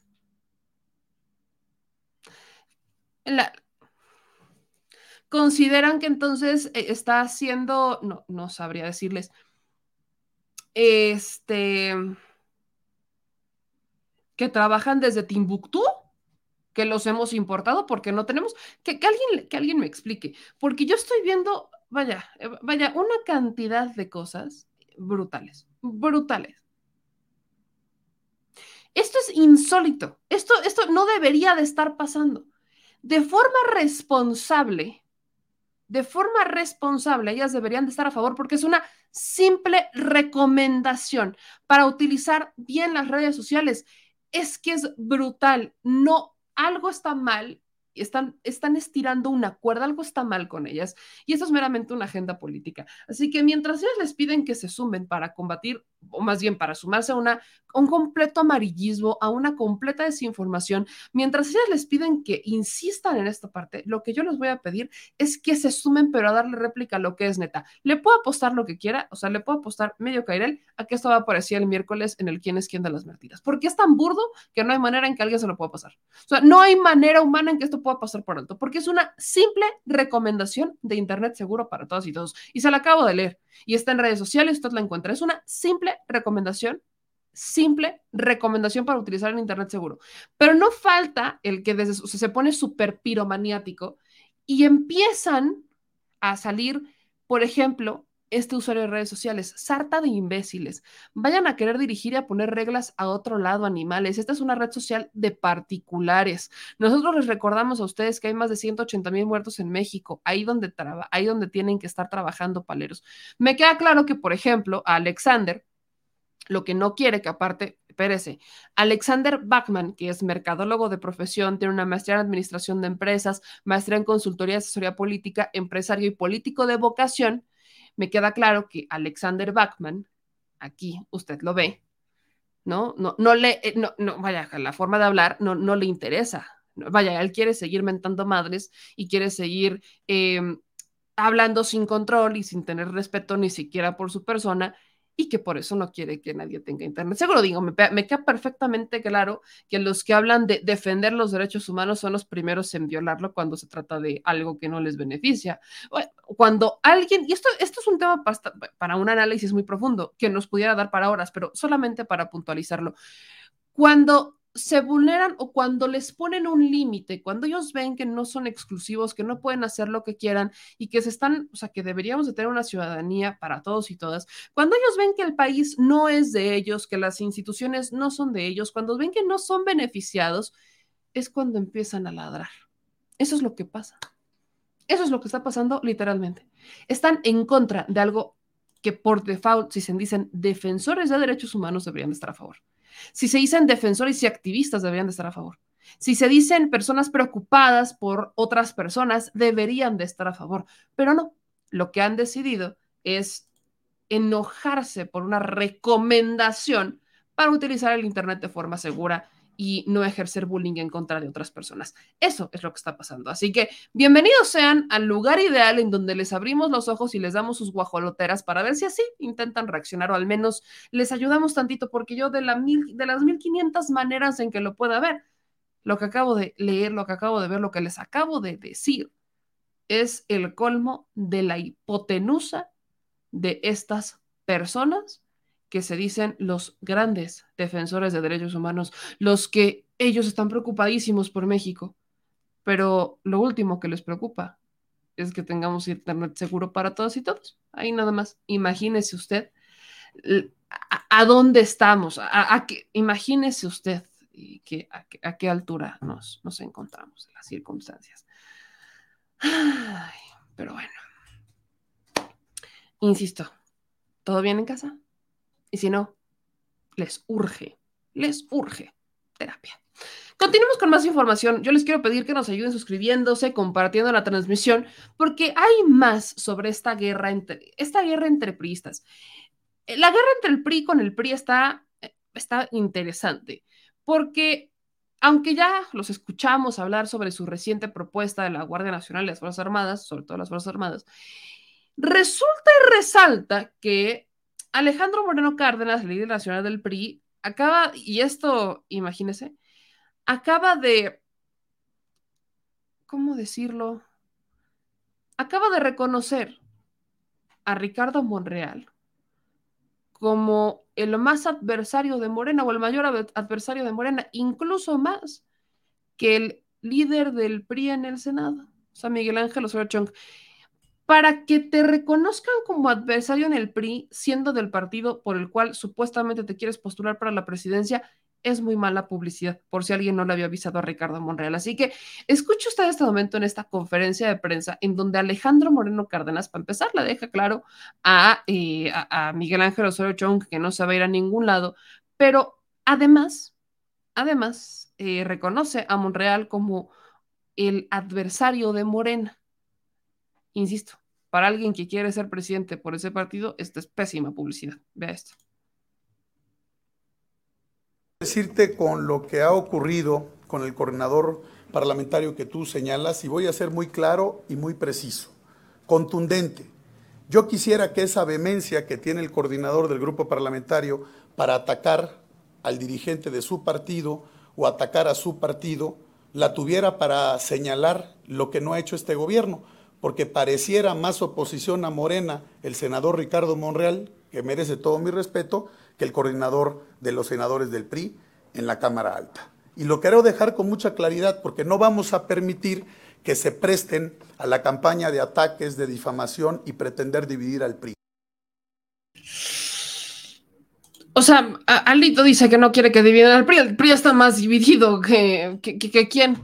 Está, bueno, que el PRD, el PRD está en extinción, el PRI, hablando de no vamos a permitir que estén divididos mis polainas. Insisto, el que te reconozca el PRI como el mayor adversario del partido por el que intentas postularte como presidente es pésima publicidad para Monreal. Pero encima que Alito diga es que no vamos a permitir que nos vengan a dividir. Hermano, eso ya fue hace, hace, hace Hace trienios que están divididos. Públicamente lo sabemos desde hace mucho. Calmaos, por favor.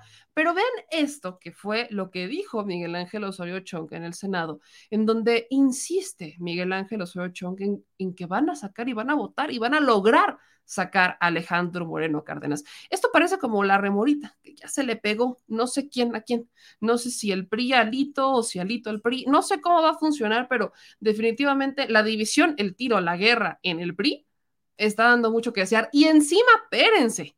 Escuchen esto ahorita les comparto la primicia que nos ha adelantado el PRI nacional. ¿Sería la renuncia de Alejandro Moreno? Desde hace varios meses he estado comentando que él eh, no puede ya seguir al frente del partido. Y... No es ruptura. La mayoría de los senadores apoyamos a Alejandro Moreno Cárdenas. ¿eh? O sea, el PRI es que todos podemos opinar lo que queramos. Estemos de acuerdo o no estemos de acuerdo. Aquí no hay bozal, aquí no hay ataduras, aquí opinamos, por supuesto.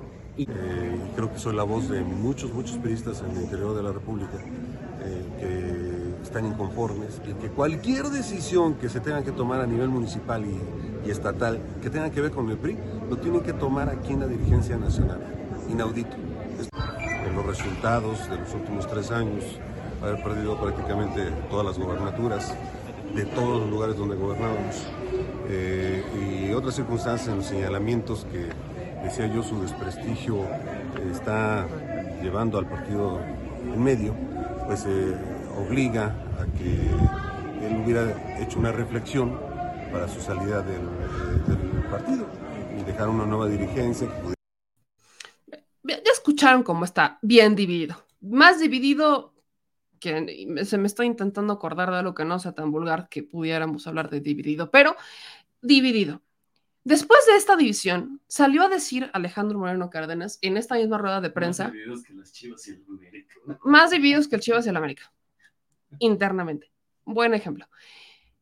Salió a decir, se atrevió, esta es la osadía, se atrevió Alejandro Moreno Cárdenas a decir que la neta, la neta, la neta, pues la alianza está en la que estaban, pero que ya no están, o que quién sabe, con el PAN y el PRD, pues a ver, a ver si se atreven a ir sin coalición en el 2024, porque no van a ganar, no pueden ganar, pero el PRI sí.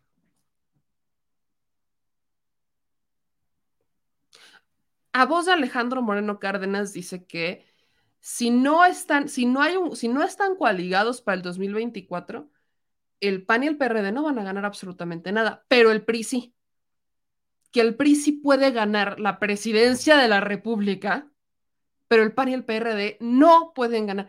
Es que ninguno de los dos puede ganar a estas alturas. Yo sé que es un problema que no lo han logrado entender, pero ninguno de los dos, ninguno de los dos puede ganar. No hay manera, no hay manera. Pero la osadía del PRI a salir a decir esos, esos, cuando el PRI es el que más espacios ha perdido, incluso más que el PAN, sale a decir el PRI, no, no, no, esos, esos no, no, o sea, si no van con nosotros, no van a poder ganar, pero nosotros sí. ¿De dónde? ¿Cuáles son las cifras? ¿Cuáles son los datos duros? ¿Quién es la persona que le susurra al oído a Alejandro Moreno Cárdenas? Y espero que no sea él viéndose en el espejo todas las mañanas, dando sus discursos para alentarse el ego. Espero que no sea porque sería terrible para el PRI dar estas declaraciones y literalmente tres horitos después perder el Estado de México. Sería terrible, va a ser terrible, será terrible, pero es que es el colmo de la hipotenusa. Está para rescatar y guardar todos estos videos y cuando vengan las elecciones del 2023 y cuando vengan las elecciones del 2024, recordárselas a Alejandro Moreno Cárdenas, recordárselas al PRI, recordarles lo que dijeron, la osadía de sentirse victoriosos, de celebrar las victorias y de no tener ni la más mínima idea de lo que significa la palabra siquiera autocrítica, ni siquiera. Entonces, Resulta muy interesante que en estos intentos que tiene Alejandro Moreno Cárdenas de desviar la atención por las investigaciones en su contra iniciadas en el estado de Campeche por enriquecimiento ilícito, que están justo en una lista pendiente en la Cámara de Diputados para lograr el proceso de desafuero, que yo dejaría en tentativa y esperaría que los diputados continúen con ellos, porque si parte de las negociaciones para que le entraran al tema de las Fuerzas Armadas fue que ya no metieran o que no existiera este desafuero eh, o que ya no se procesara el desafuero en contra de Alejandro Moreno Cárdenas, que ahora perfectamente se pudieran dar las condiciones para ese debate, fue justamente que eso ya no se hablara. Eh, eso dejaría muy mal para a los legisladores de Morena, por cierto, porque una cosa es negociar, y yo lo entiendo perfectamente, pero otra es eh, que ante un, a una cantidad de delitos flagrantes que ha cometido este personaje, que fueron exhibidos por Laia Sansores, quieran sacrificar la justicia o que quieran dejarlo ahí como en tela de juicio y echarse para atrás por el bien de una iniciativa. insisto, entiendo lo que tiene que ver con las iniciativas y las negociaciones, pero creo que eso no debería de haberse puesto sobre negociación. Si es que eso pasó, y esperaría que no, ya faltarán algunas semanas para que lo veamos, pero definitivamente me parece muy interesante escuchar al PRI de hablar de victorias y de que no quieren dividirse cuando están divididos y cuando lo único que pueden presumir son derrotas.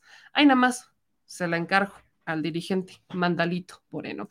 Y oiga, mi gente, antes de continuar con los temas, yo tengo que hacer, eh, tengo, que hacer menciones de, de, otros temas que son importantes, que tienen que ver con la libertad de expresión y que tienen que ver particularmente con el periodismo. Este fin de semana se dio un acontecimiento que para muchos fue emblemático. ¿Por qué? No solamente por el lugar y no solamente por la persona, sino por el conjunto de todo. Estamos hablando de Vicente Serrano, evidentemente, premio, periodismo, otra vez, lo debo decir, otra vez lo acumula orgullosamente. Y justo le dije, presúmelo y que se enoje quien se tenga que enojar, porque se lo dan en los pinos, mentó madres en los pinos un lugar que estaba cerrado, que nadie podía, o sea, que no podíamos entrar, que era prácticamente un búnker para todo el mundo, hoy abre las puertas y a todo mundo para temas culturales, para exposiciones, para, para N cantidad de eventos y también para la entrega de un premio nacional de periodismo. Así que, ¿onta el premio tú, mi querido Vicente? ¿Cómo estás? Ahí está, ahí está, mira. Ahí, está, mira, está el reflejo. ¿Ya lo puliste? brilla todavía, oye. Sí. Todavía está, está, el reflejo en tu rostro. ¿Cómo estás, mi querido Vicente? ¿Qué rollo, meme? ¿Cómo te va? ¿Cómo andas? ¿Cómo te sientes? Aquí aguantando al cabrón de tu productor que yo sé, eh, yo sé, casi, casi me, me, me, desmañana, ¿no? O sea, yo, qué bárbaro. Yo, te entiendo, yo te entiendo. Yo, eh, comparto tu sentido. Cuando comparto andabas buscando eh, separados, me acordé de una grosería, pero Después te cuento. Después, después, platicamos eso. Oye, como este evento, y yo no puedo asistir por, por asuntos personales, pero justo le dije a la banda, aunque yo no pueda estar ahí, ahí va a estar mi, mi corazoncito, porque este es un premio de periodismo que te lo dan a ti y te lo dan e, en tiempos interesantes donde se ha dado no solamente crítica, sino una persecución eh, desde las redes sociales, desde los medios tradicionales. Entonces, ¿qué significa para ti este premio en este momento en particular? Lo decía, no solamente es la persona y no solamente es el lugar, es el conjunto del todo. Creo que, y ya fuera de WhatsApp, y, saludo a la gente que te está viendo, que son miles, eh, creo que es un reconocimiento a que hay una diferente realidad eh, en los medios de comunicación, en, en la prensa, en el periodismo en México. Por más que nos critiquen y por más que nos intenten ridiculizar, pues la realidad es que están muy enojados. Y, hay gente incluso que se dice del movimiento obradorista que, que, hace críticas, pero creo que no se han dado cuenta de la profundidad del, del significado, que es decirle a las audiencias que se reconoce su protagonismo. Porque al final, creo que tú lo haces, lees a la gente, comentas las opiniones de la gente, y eso creo que es lo que podemos rescatar de Sin Censura en estos 12 años, eh, de lo que me puedo jactar yo eh, con las formas que usamos para, para informar, que es darle la relevancia a las opiniones del pueblo. Y por ejemplo, este, este eh, premio, este reconocimiento, este honor, es para mí aún más eh, conmovedor, eh, lo, lo, atesoro más, porque se trata de un premio a la lucha social. Y un grupo de luchadores sociales decidieron que nos iban a entregar este premio, este premio que ya se lo han entregado a Carmen Aristegui en su momento, que el año pasado se lo entregaron a Alejandro Páez Varela y a, Álvaro Delgado, tengo entendido, y que decidieron este año también dejar una huella y decir, se lo vamos a entregar al primer youtubero. Y pues eh, para mí ese es el, gran significado, decir, eh, estas nuevas alternativas, estas nuevas opciones nos están abriendo un espacio para contar nuestras historias. Y todos ellos, los que estaban siendo reconocidos, son gente que tiene 40, 50 años en la lucha, en la rebeldía, en buscar un, un México más justo, un México más libre. ¿Y qué es lo que buscamos nosotros, meme, en las redes? Un México más justo, un México más libre, un México que no se, que no se calle las injusticias, que no se calle la corrupción. Así que es así como lo entiendo, ¿no? Eh, nada más aclarar que el premio Carlos Montemayor no es un premio del gobierno. De hecho, hubo críticas al gobierno ayer. Eh, no es un premio Chairo, es un premio de, la lucha social, de luchadores, de gente que estuvo en la guerrilla, que, ha estado en, en, la cárcel por cuestiones políticas, que ha sido torturada incluso. Ayer escuchamos historias. La verdad, yo me sentí como el más humilde de sus servidores y, bueno, pues es e, básicamente lo que pienso de la relevancia de, de, este premio, mi querida Meme, en Los Pinos, en donde se metían los chayoteros a las grandes fiestas de estos hijos de la chingada que nos gobernaron, y pues con justa razón no decían ni madres de las jugaditas a las escondidas de Genaro García Luna y, Felipe Calderón, o de la frivolidad de la Gaviota y Peña Nieto, o de las cabañitas que se zumbaron Vicente Fox y Martita, en fin, para mí fue ha sido, yo creo, fíjate, una de las experiencias más abrumadoras de mi carrera, porque no hallaba qué hacer con, con, con, tanto, ¿no? Ver lleno el lugar, se quedaron como, me decían, como 200 personas afuera. Eh, no, hombre, ¿qué te puedo contar? Yo, tú ya conoces la generosidad de, la, de, la, de las audiencias, de la audiencia tuya, de la audiencia de Sin Censura. Así que pues eso, mi querida Meme, es, es, es muy conmovedor ver eh, a tanta gente reclamar como suyo el lugar que es suyo, Los Pinos, y, sentir el cariño de esas personas que forman parte de este grupo de luchadores sociales que decidieron que Vicente Serrano era merecedor de este premio. Es más, si me permites presumir, en el premio, en la placa, le pusieron te digo, a veces siento que no se merece uno tanto. ¿no? Eh, Premio Nacional Carlos Montemayor 2022, El largo camino de los que luchan. A Vicente Carlos Serrano Arroyo, es lo que escribieron. Excelente periodista, investigador, defensor de la verdad y las causas del pueblo. Puta madre. De aquí hasta que me muera, mi querida Meme, se lleva uno este honor en el corazón. ¿Qué ¿Cuál ha sido la diferencia de este premio al Emmy? Porque la gente, yo, yo siempre lo digo, tienes Emmy. Y por investigar algo pesado. Entonces, ¿cuál ha sido la diferencia? ¿Cuál atesorarías más? ¿Hay uno que pese más? Mira, el producer sabe de estas cosas porque hemos trabajado tantos años juntos. El, el, el, recibir un Emmy es muy mamón, en el sentido de que es el premio tal vez más importante eh, para los periodistas en, en, Estados Unidos. La razón por la que nos lo estábamos entregando era muy importante también, eh, porque era sobre una investigación que hicimos sobre las muertas de Juárez. Estaba chamaco cuando me dieron el primer Emmy, pero creo que a mis 44 años este premio tiene un significado muchísimo más especial porque la gente estaba presente, porque es un premio de la, de la raza, es un premio del pueblo. Y, digo, tendrá su, su, su mérito y su, y su magia recibir un Emmy con todas las fanfarrias, con toda la alfombra roja y todas esas cosas pero el que la gente se sienta con la confianza de acercarte, abrazarte. Mira, mira todos libros, los libros que me regalaron. Eh,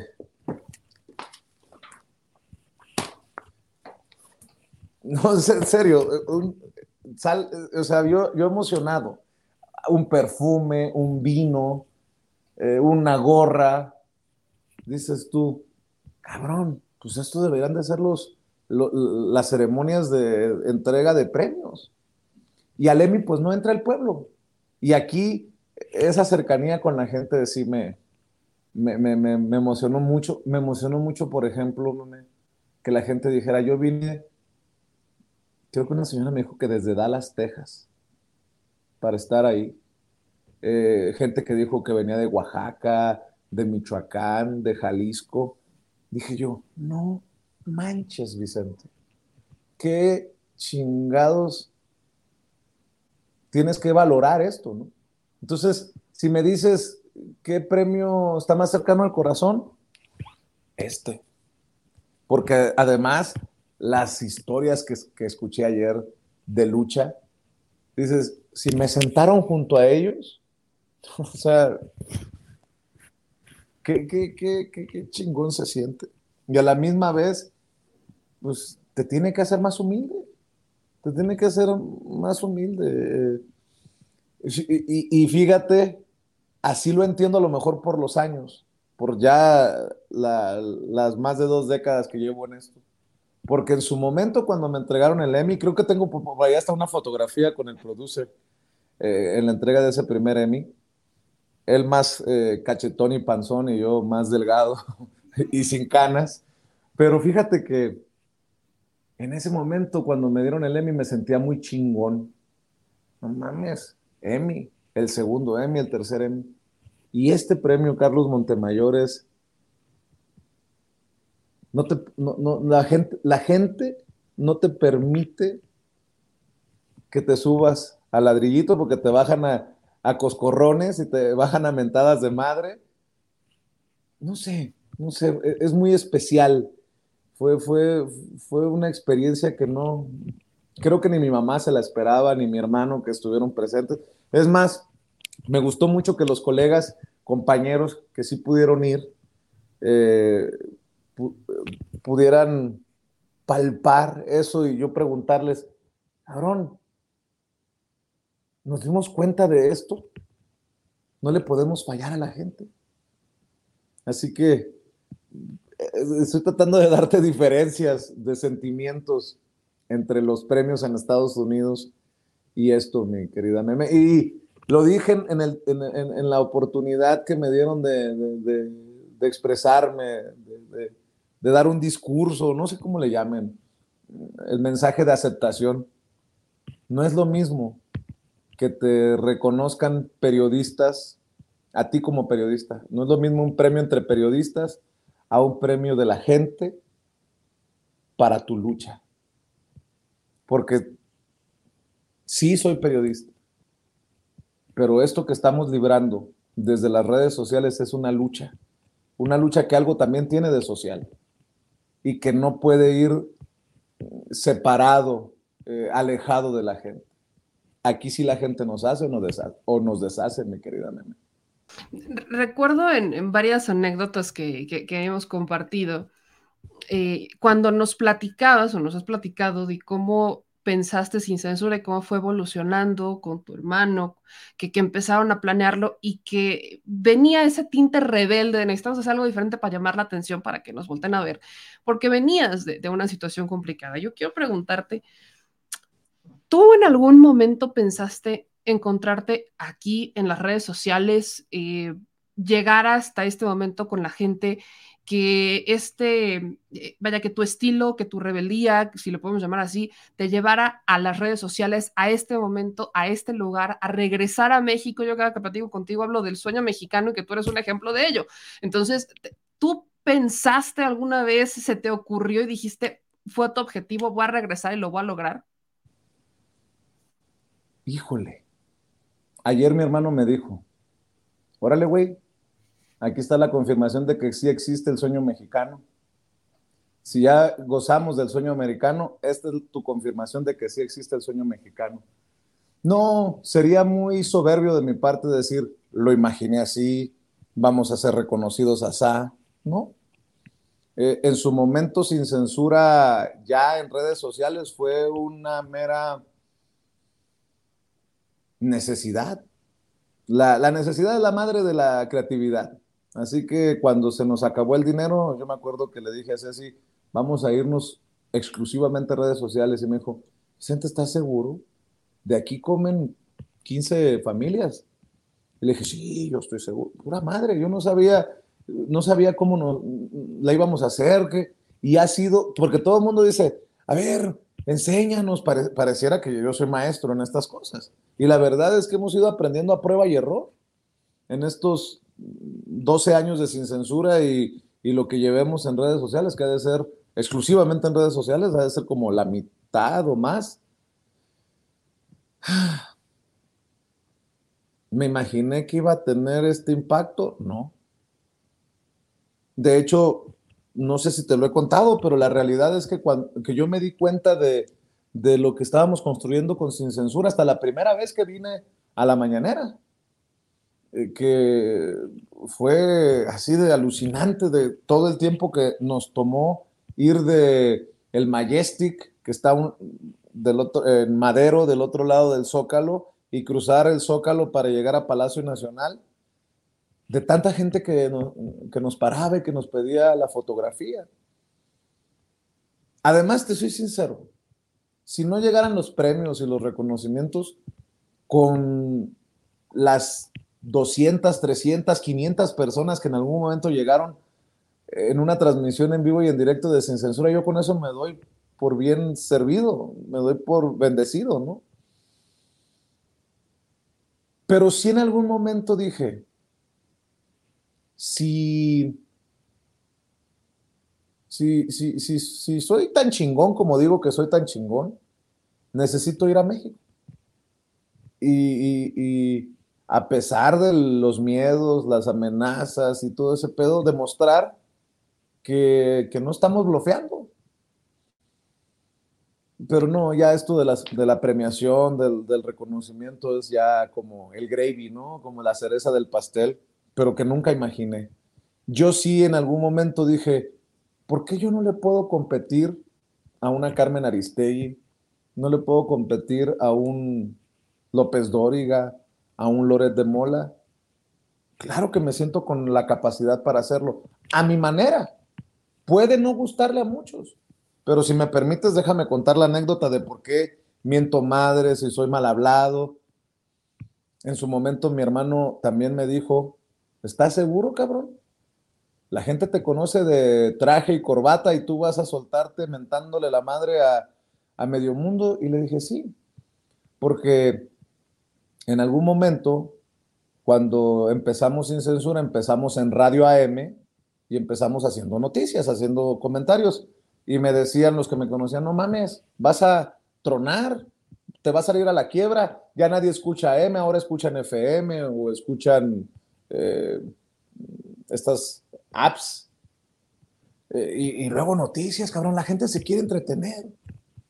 Y un día puse la radio en una mañana y me acuerdo que iba escuchando al que era, creo que el número uno a nivel nacional de los locutores, el pistolero. Imagínense ustedes, el pistolero, así como anda la cosa tan caliente en México, hacerse llamar el pistolero es una mentada de madre. Pero bueno, me acuerdo que una señora habló y la señora le dice, oye, pistolero, no, espérate, espérate, mamacita. Primero, ¿de qué color traes el calzón? ¿Es tanga o calzón de abuelita? No, pero... Y la señora le habló, al final de la conversación nos dimos cuenta que la señora hablaba porque se le había muerto, creo, el hijo en Estados Unidos y quería apoyo para trasladar el cadáver a México. Y dije yo, no mames, si, si estos pendejos ganan lo que ganan, y con mucho respeto para Rafael Pulido, ya no le, no, no, no tengo nada personal con él, es un, solamente un ejemplo, pude haber dicho el piolín, el mandril, el perro, todos los sobrenombres y apodos que se ponen allá los locutores en Estados Unidos. Dije yo, si estos diciendo pendejadas ganan el varo que ganan y tienen la audiencia que tienen, no, pues entonces no me voy a contener mi, mi vena sonorense de inventarle la madre a los pinches corruptos y chayoteros y a ver si así la gente eh, me presta atención. Y dicho y hecho, así fue, meme. Esa es la anécdota detrás de, de, no de no aguantarnos las mentadas de madre. De hecho, acá en México, eh, el, el, gran boom de Vicente Serrano y de Sin Censura fue una mentada de madre a Enrique Peña Nieto en funciones y que se esparció como pólvora a través de WhatsApp.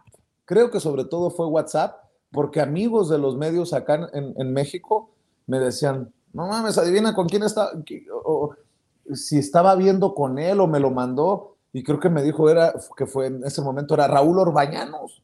Imagínate, a Raúl tenía años que no lo veía, desde que ellos iban a transmitir el fútbol a, Estados Unidos y yo trabajaba no me acuerdo si en Telemundo, sí, en Telemundo o en Univisión, bueno, no me acuerdo, hace un chorro de años, y que se, se, fijaran en algo que yo hacía y era una mentada de madre a Peña Nieto. Así que esa es la historia, básicamente detrás de la historia, mi querida Meme.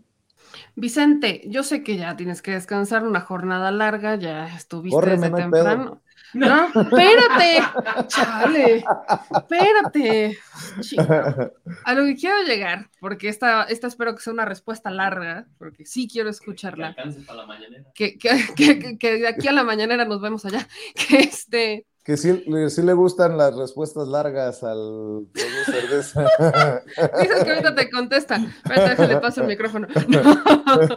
Lo que, a lo que quiero llegar es ¿qué pasa en el periodismo? ¿A dónde va el periodismo? Porque justo, justo esa es la anécdota que, que, estaba buscando, me acuerdo mucho de ella, porque vienen nuevos tiempos del periodismo y hoy todos estamos en la misma trinchera, aunque eh, está esta diferencia, no, que los youtubers y que no, todos estamos en las redes sociales. Y lo que importa no es la plataforma, es la persona. Eso lo he dicho mil veces. Entonces, este pleito entre youtubers y tradicionales está del otro lado de la cancha, justo con ellos que se sienten los que no, no, hombre, nosotros perfectos, intocables. Entonces, llega, llega este nuevo estilo, llega algo diferente, algo rebelde y empieza a ser reconocido y lo empiezan a voltear a ver y viene una frustración por parte de los medios tradicionales de decir, ¿y ahora cómo le hago? ¿Y, qué hago? ¿Y qué hago? ¿Y qué hago? Y viene eh, la confrontación y viene el debate, que no hay debate, no hay argumentos. Entonces, ¿Qué pasa? ¿En dónde estamos y qué viene para el periodismo a partir de acá? Tú has estado en las dos trincheras, en la tradicional y en la completamente irracional, pudiéramos decirle hasta algún punto, la rebelde, la irreverente. Entonces, ¿qué pasa? Las audiencias mandan, pero ¿qué es lo que está viendo en el mundo del periodismo y hacia dónde vamos a partir de este momento? Ya rumbo a las próximas elecciones, rumbo al futuro prácticamente, con no solo redes sociales, sino lo que venga. Fíjate que es muy interesante lo que veo en México y no lo veo en otras partes. He preguntado, en Estados Unidos, por ejemplo, no hay un movimiento youtubero como en México. En Sudamérica como que hay algunos destellos en algunos países, pero no hay un, un movimiento como en México para contrarrestar la narrativa, muchas veces corrupta, chayotera, desde los medios eh, corporativos pues me pones la pregunta de los 60 mil pesos, ¿no? O sea, está muy difícil tal vez eh, jugarle al, al, vidente, pero sí veo que van a la irrelevancia muchos medios de comunicación que no entienden que se aclimatan o se aclichingan, como dice mi mamá. Eh, les ha rebasado a muchos eh, este, este movimiento youtubero, este movimiento desde las redes sociales, este despertar de conciencia. Si yo creo que muchas personas, fíjate, y, y, no, obviamente yo nada más agarraría mi pedacito que me corresponde y que cada quien pueda opinar sobre esto. Pero creo que entre más humilde ha sido el youtubero, entre más limitaciones tenga el youtubero, más le ha dado la pauta a gente de la audiencia para empezar a expresarse. Y a pesar de que Joaquín López Dóriga anda haciendo sus mamadas con Carlos Marín, eh, por cierto, con comentarios muy misóginos contra eh, Laida Sansores, por más quebroso y que Loret estén haciendo la de youtuberos a través de latinos, por más que no sé quién más ande de youtubero, por más que, que, que las eh, que las televisoras como Milenio transmitan casi 24 horas o 24 horas, por más que Televisa haga lo mismo, se la siguen, perdón por la expresión, se la siguen pelando con los más humildes youtuberos. Sumémonos entre ellos ahora sí. ¿Por qué?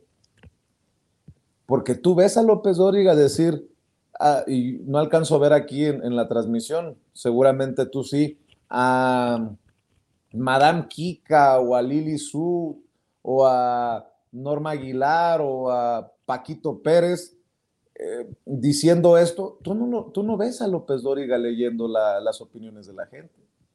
Tú no ves a Loret de Mola o a eh, leyendo, fíjate que opinan del sketch de la semana pasada que somos una mierda. No, y nosotros sí lo hacemos, aunque muchas veces sean críticas de, y a veces sin fundamento.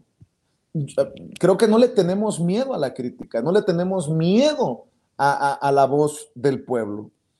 Y otra cosa importante, este movimiento youtubero que tanto están buscando denostar y ridiculizar desde esas grandes figuras del periodismo, desde esos grandes medios de comunicación, no transmiten, eh, eh, o sea, nosotros sí transmitimos en la calle, ellos no se animan a transmitir en la calle. Yo les puedo asegurar que el ITV, el Víctor Blogs, el Policleto, el Búfalo, eh, Meme Yamel, Sin Censura, eh, Al Chile, todos los que te imagines, Chapucero, pueden estar transmitiendo en el Zócalo este eh, este aniversario de la independencia de México con los Tigres del Norte. Pero te lo puedo firmar que no vas a encontrar ni a López Dóriga, ni a Loret, ni a... Y no es accidente, no es algo eh, eh, extraño, es hasta normal, es entendible. Ellos o no entienden la, realidad, la nueva realidad de la información, o les vale una riata las audiencias. Y creo que ahí estará definida la batalla en los próximos años. Creo que, por ejemplo, la industria de los periódicos eh, no tiene una larga vida. Bueno, los tirajes de los periódicos se han reducido eh, a un nivel histórico. Creo que van de salida. Los periódicos en papel creo que en Estados Unidos más rápido que en México. La radio en México todavía es muy arraigada. Es más, creo que la televisión está más en peligro, más eminente que la radio de, desaparecer como la, conocemos, el concepto como lo conocemos. Pero más allá de eso, creo que considero que estaremos nosotros invitados a ser testigos de cómo se caen las vacas sagradas y las grandes figuras que por tantos años han mentido, callado o golpeado a sueldo desde los grandes medios de comunicación. Incluso, incluso eh, creo que queda claro lo que estoy diciendo, o lo voy a plantear de esta manera. Cuando nosotros nos equivocamos, no tendríamos reparo en decir, ¿saben qué? Ayer dimos esta información y nos equivocamos. Incluso hay muchos desde el movimiento youtubero que no buscan ser los primeros. En la televisión, en la radio, todavía le juegan a eso, a ser los primeros, no a ser los mejores. Y no eh, se despegan de esa soberbia para tenerle el respeto a las audiencias y admitir que se equivocaron. Como ha pasado a la historia Loret de Mola, como los montajes. Se disculpó en su momento, hizo su chamba como periodista. Así que, eh, además, no, no, no, no, quería hablar de Loret porque luego dicen que es, lo, es el que no me deja dormir y que le tengo envidia. No, lo mismo puedo decir de el señor fake news, el señor noticias falsas, eh, López Dóriga, Denis Dresser, y, van directos a la, literal, a la irrelevancia. Por más que yo haya respetado en su momento a Carmen Aristegui, creo que está sufriendo las de Caín por haber asumido un papel que no y no le han sido honestos a la audiencia. Oye, cabrón, ustedes son unos paleros. Pues sí, porque nosotros asumimos de qué lado de la, de la historia queremos estar. Pero aquellos que dicen que no traen máscara, a pesar de que eh, brilla como la del santo, pues no se la quieren quitar abiertamente. Así que eh, eh, en ese proceso de transformación creo que estamos en un momento histórico que nos llevará en algún tiempo a escribir incluso libros acerca de esto que hemos estado viendo.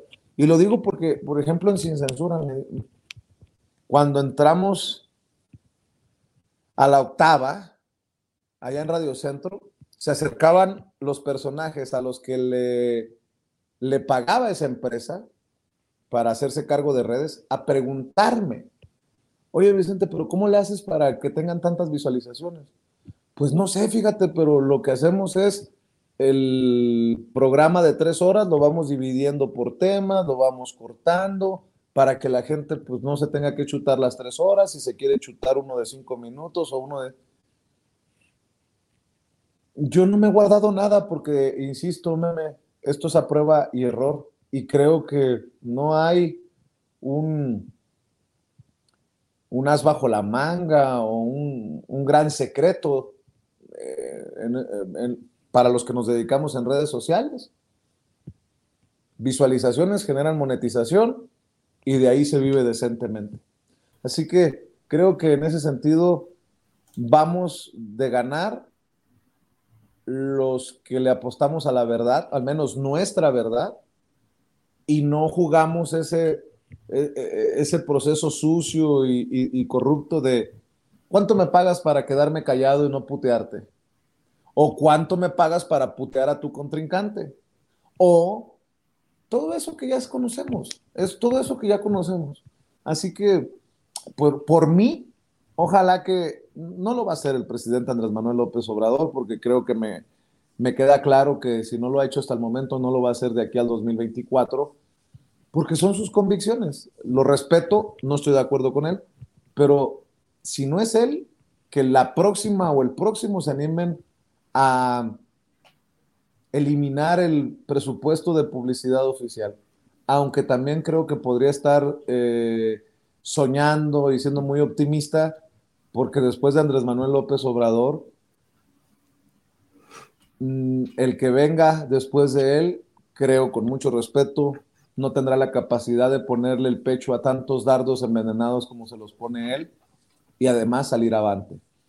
Eh, se los digo abiertamente para la gente que ve las mañaneras y para la gente que se pregunta qué va a pasar en el 2024. Asumamos que el fenómeno de Andrés Manuel López Obrador, porque es un fenómeno, no se va a repetir en el 2024. Totalmente de acuerdo. Lo, he dicho mil veces y creo que habría que aprender bien, aprender bien las lecciones y quedarnos con ellas porque no, no, va, a, no va a venir alguien a, darnos esas clases de historia que da el presidente en las mañaneras. No, no, creo que pueda pasar de nuevo. Vicente, eh, yo te quiero hacer esta pregunta y dadas las condiciones creo que es el momento para hacerlo. Si a ti, Dios mío, si, hubieras visto lo que acaba de hacer el señor productor, me, cortó la inspiración por completo. No, pues deja de Imagínatelo. No, no, no, no, no llegó a tanto. Este, a ver, si a ti en este momento te hicieran la propuesta de entrar a un canal de televisión, ¿lo harías?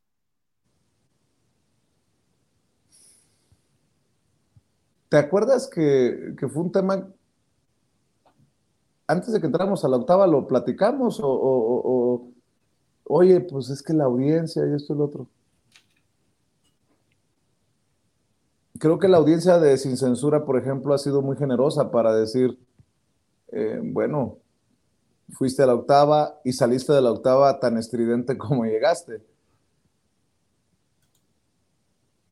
Pero, por ejemplo, no me veo yo en una Televisa o en una TV Azteca, en, en una imagen. Sí me veo en un Canal 11, por ejemplo, a lo mejor. Pero bueno, ahí es harina de otro costal. Ojalá que algún día eh, voy a hacer como dicen en las redes, amica, date cuenta. No se han dado cuenta todavía los encargados de, de tomar esas decisiones, que tenemos muchísimo más cosas que aportar eh, los que estamos en estas trincheras que esos que han estado por tantos años chupando de, de la ubre, ¿no? Eh, increíble que todavía siga ahí Leonardo Curcio, María Amparo Casar, Schettino, Ezra Sabot. Me veo más en un, en un medio así. O, o, ¿por qué no algún día también pensar en generar un propio canal? Creo que lo que nos ha hecho falta al movimiento youtubero es tener una mejor coordinación, una visión eh, estratégica, mm, de negocios en el mejor sentido de la palabra, para poder decir, si tú aportas aquí tu hora, Mengano aporta su hora, tienes un, una programación de, de 24 horas para un canal que le puede hacer perfectamente la competencia a las grandes televisoras. Por ahí a lo mejor lo veo, pero tal vez mm, la respuesta que te quiero dar es, en este momento de definiciones ya no podemos ir hacia atrás. Y si vas hacia atrás es traicionar a la audiencia. Y entonces si traicionas a la audiencia, chingaste a tu madre.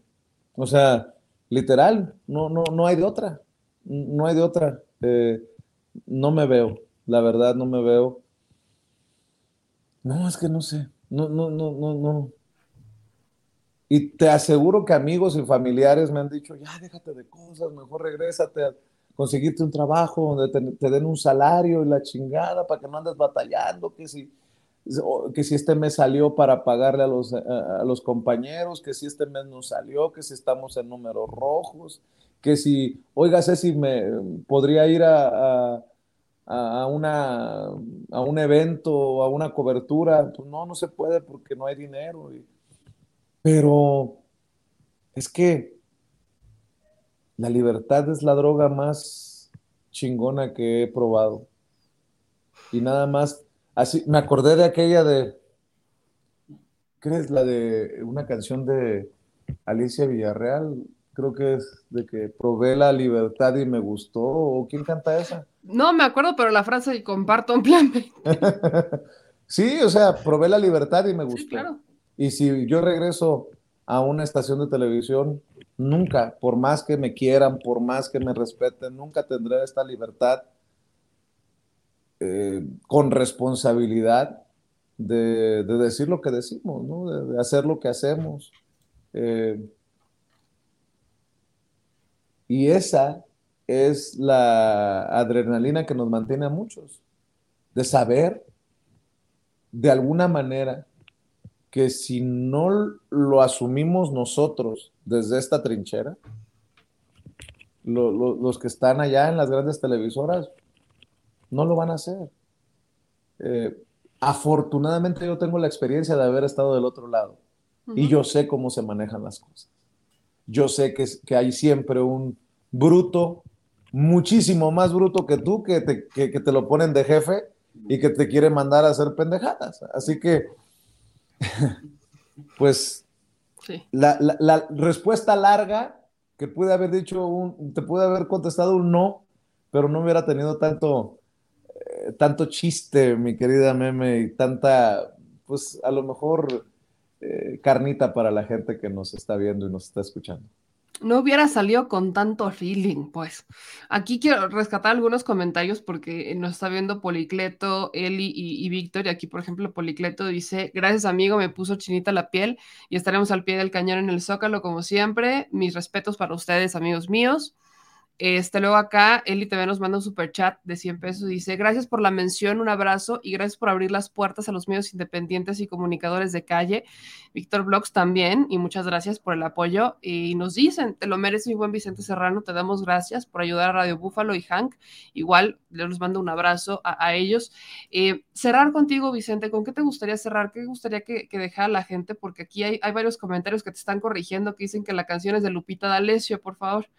Este, No, esa es la de, hoy voy a cambiar. pero esa es otra. Ajá, no se estén confundiendo. Nunca dijo que iba a cambiar. Dijo No, que le no. gustó la libertad. Eso no, no, no va a cambiar. Eso no va a pasar. Voy a hacer una confesión para cerrar. Estas últimas dos semanas he estado un tanto deprimido. Han sido días de ataque tras ataque tras ataque. Y estuve a punto de, de- de anunciar en esa ocasión en Los Pinos ayer que cerraba el changarro y me regresaba a Chicago. Estoy lejos de mi hijo,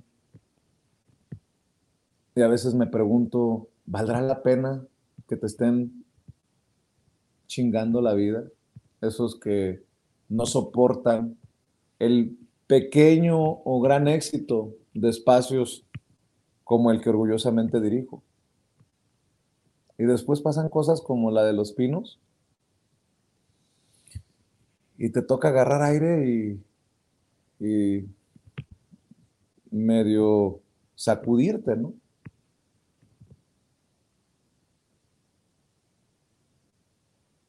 Cierro diciendo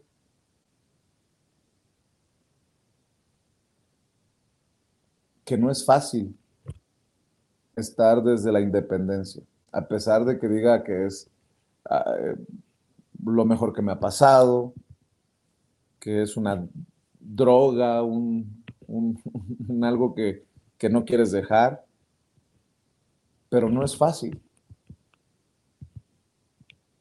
Ojalá que, y además son muy generosos los, los tres, Policleto, Eli y, y. Ojalá que, que, se- que seamos cada, cada vez más.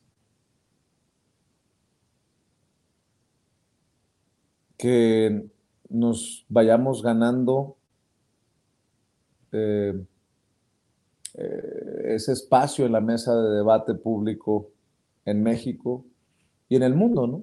Me, me enfoco en México porque aquí estamos. Mm.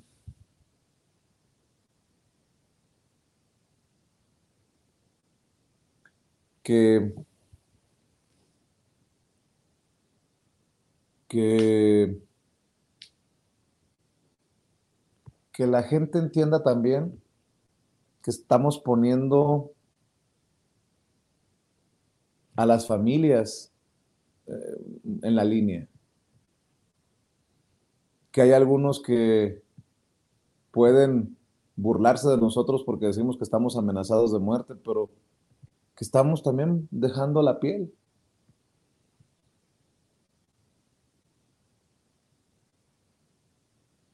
Y que ojalá, solamente puedo decir, ojalá que las audiencias nos lleven a, al, al- punto del no retorno. ¿Y a qué me refiero con eso? A que nunca más los, eh, la- la comunicación, la información sea de una sola vía. Del que dirige, del que conduce, del que tiene el micrófono, hacia el espectador. Todavía el dinosaurio mueve la patita, mueve la colita.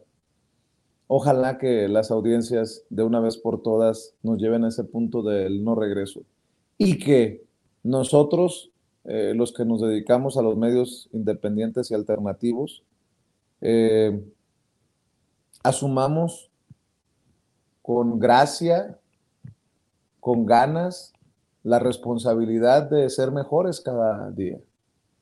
Muchos tenemos todavía retos, eh, limitaciones y, asumir que la audiencia se merece lo mejor de nosotros.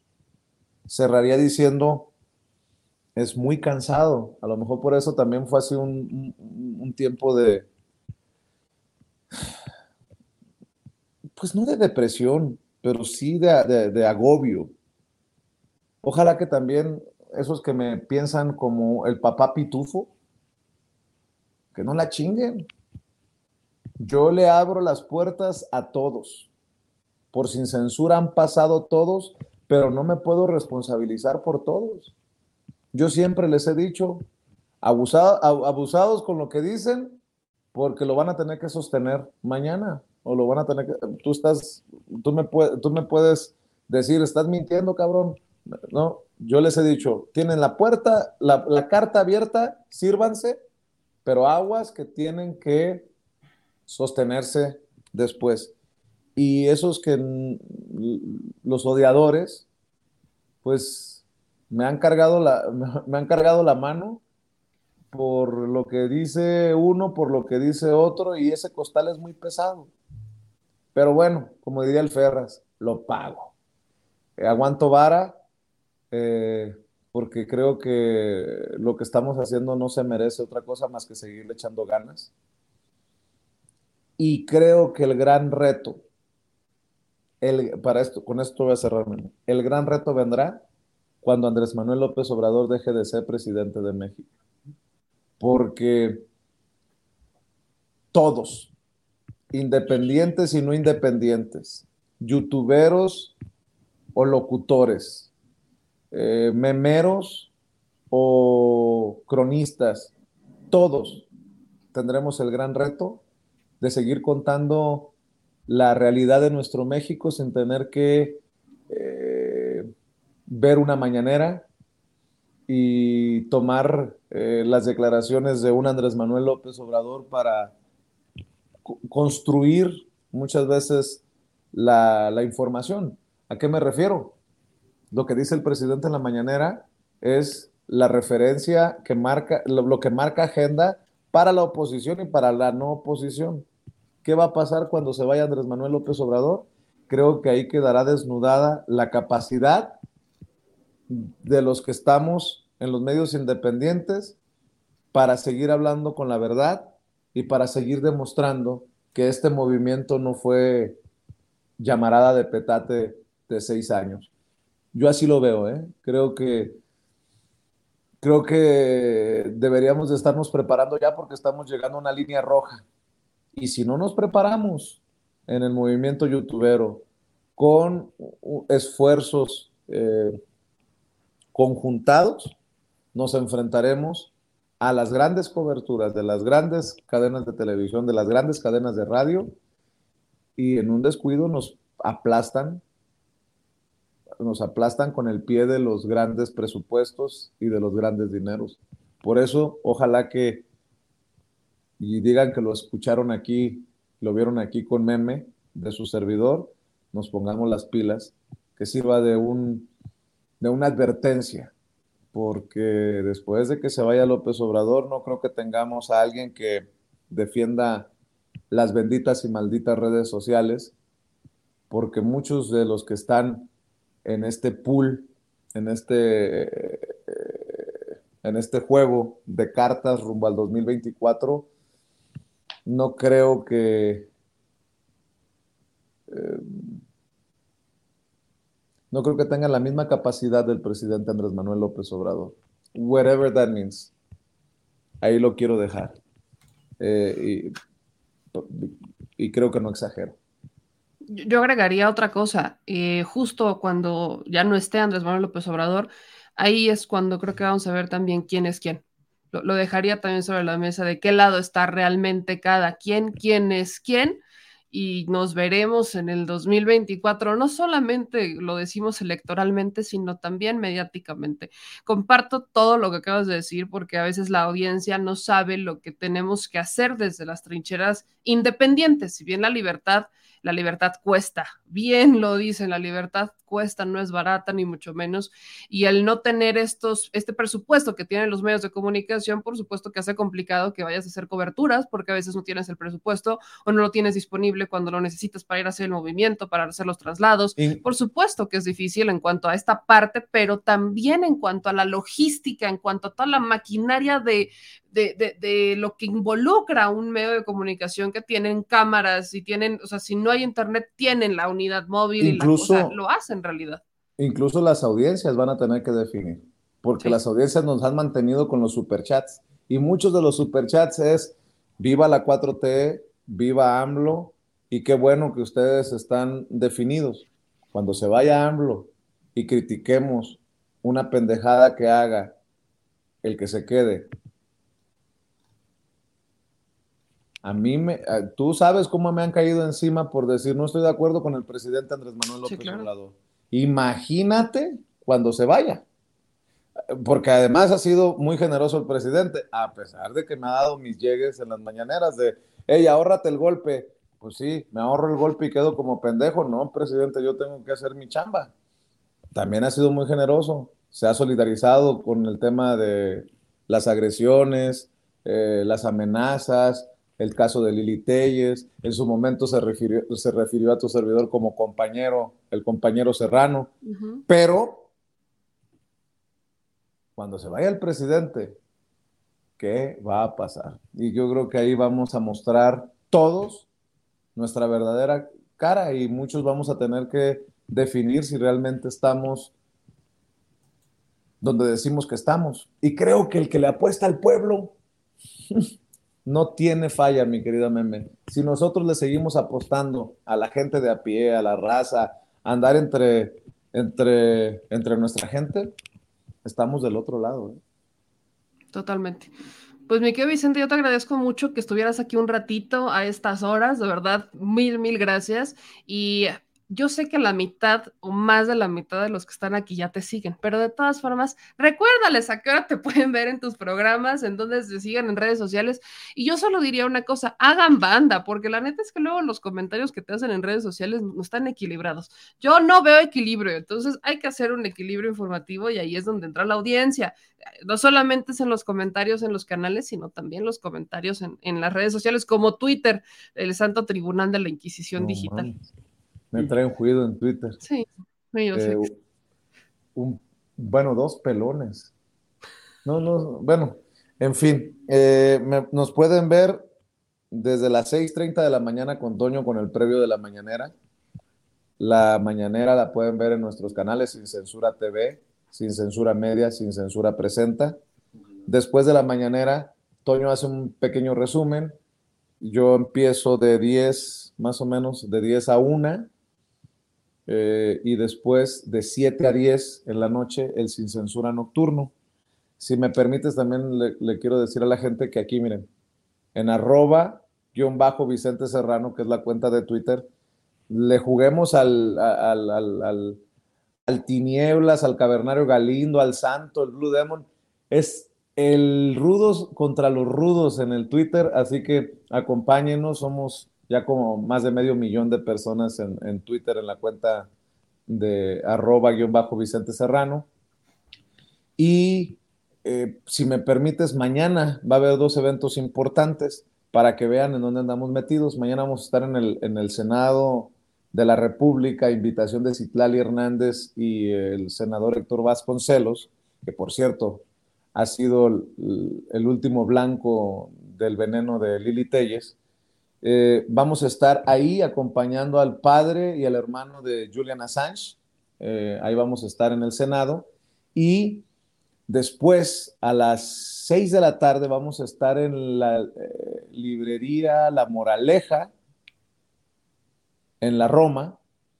Ahí se va a estar presentando Emanuel Stills eh, y una, un, un, un, uno de los Vallarta para hablar del caso Cáceres Vallarta. Ahí vamos a estar para que vean que no nada más es prender la cámara, eh, prender el micrófono y, para, y sentarse ahí en la sala, ¿no? O sea, es andar eh, en chinga y nada más pues quería invitarlos a esos eventos y, y yo agradecido, Meme, Ya tenía rato que no platicábamos. Eh, agradecido de que, de que tú también eh, le aportes tanto a Sin Censura. Eh, cuando a Zenén se le ocurrió aquello de Todos somos sin censura, con la canción de que se convirtió algo así como en un himno de Sin Censura, a mí me gustó mucho porque de alguna manera sí somos todos sin censura. Los que están, los que ya no están, los que agradecieron, los que no agradecieron, pinche Julio Cerroa. Em, ¿Qué más? Hay obviamente la audiencia, porque la audiencia sé que se toma en serio eso de que somos, de que todos somos sin censura, de que somos una familia.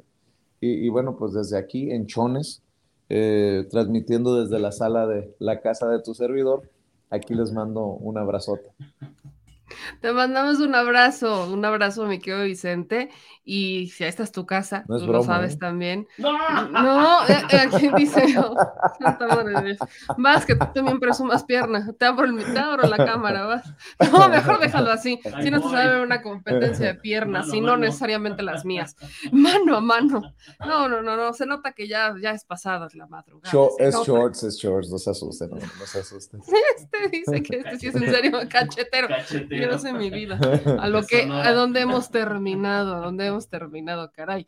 Pues mi querido Vicente, te mando un abrazo y estamos pendientes de, de, de las transmisiones de mañana, que por supuesto son importantes. Y aprovechando que lo mencionaste, le mando un abrazo a, a la familia de Alejandro Cortés Vallarta.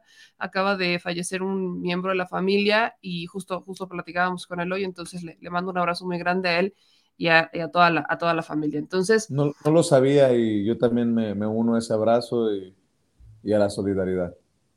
Pues ahí estamos, mi querido Vicente. Te mando un beso bien grande, muchas felicidades y muchas gracias.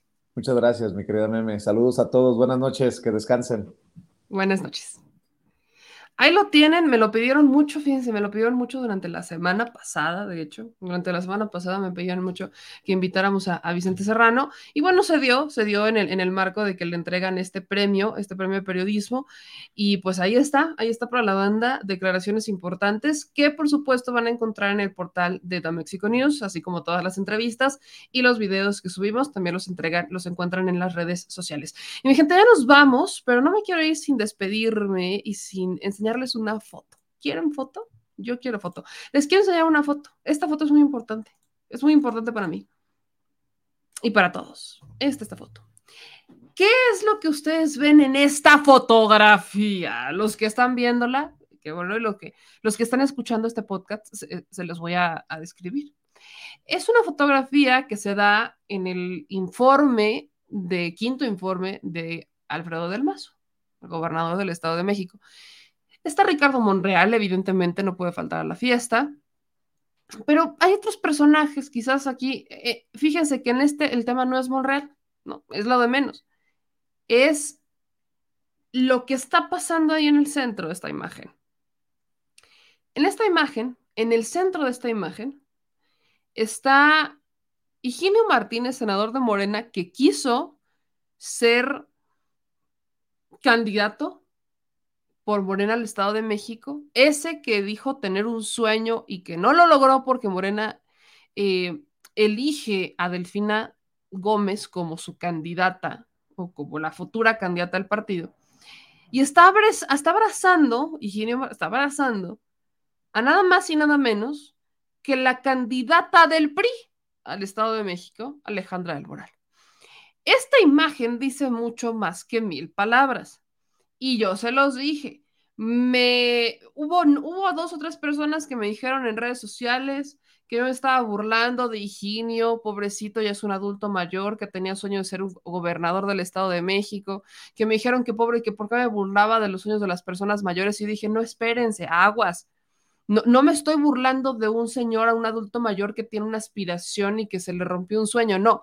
Eh, estoy criticando irónicamente a un político que quería el poder por el poder, porque en un video de como cinco minutos en donde habló sobre ese sueño de querer ser gobernador y que ya no pudo ser, solamente lo escuché hablar sobre su sueño personal, nunca sobre el ¿qué haría o qué tendría que pasar en el Estado de México? Un Estado que tiene que cambiar absolutamente todo, ¿eh?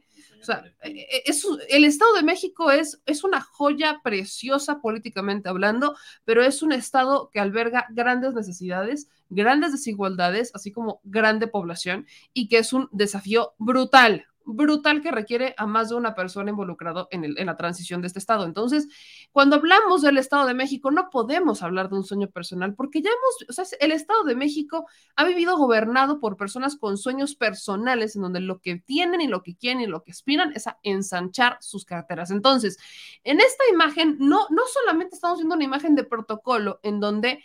Eh, están los invitados, porque también estuvo la jefa de gobierno, Claudia Sheinbaum, invitaba en el evento, y Claudia Sheinbaum le dijo a Alfredo del Mazo en su publicación, amigo y demás, ajá, no, no, solamente estamos hablando de los gobernadores o senadores que pudieran haber estado en el evento invitados, no, no, no, no, no, no. Estamos viendo la imagen particular de quien, y le voy a hacer zoom, de quien quiso ser candidato al Estado de México por Morena, abrazando a la contrincante del PRI, del partido que gobierna, que es secretaria, o sea, que es la que maneja los programas sociales del PRI en el Estado de México por default, es la que tiene el poder de comprar el voto en el Estado de México. Eso es lo que estamos viendo. No, porque aparte Alejandra del Moral no es cualquier persona, es la mujer que tiene la posibilidad y que tiene el recurso para comprar para amedrentar y para chantajear, para manipular el voto de la gente del Estado de México a su favor, al favor del PRI. Eso es lo que estamos viendo. Tiene los recursos para hacerlo. Y estamos hablando de Higinio, un hombre que mucho se habla, que es el hombre que justamente estuvo detrás también de los famosos, este famoso tema del dinero relacionado con la maestra Delfina. ¿No? Que, este dinero que dieron voluntariamente desde la, eh, que fue Higinio el que estuvo involucrado en todo eso. Entonces, aquí lo que usted está viendo pudiera, eh, ya, ya, hay quienes en redes sociales lo han tildado como el pacto, que es Higinio eligiendo el bando por el cual se ha ido, pero vamos a ver esto se va a poner interesante, porque si todo se configura como lo estamos viendo, Higinio operaría dentro de Morena en contra de Morena y a favor de Alejandra del Moral.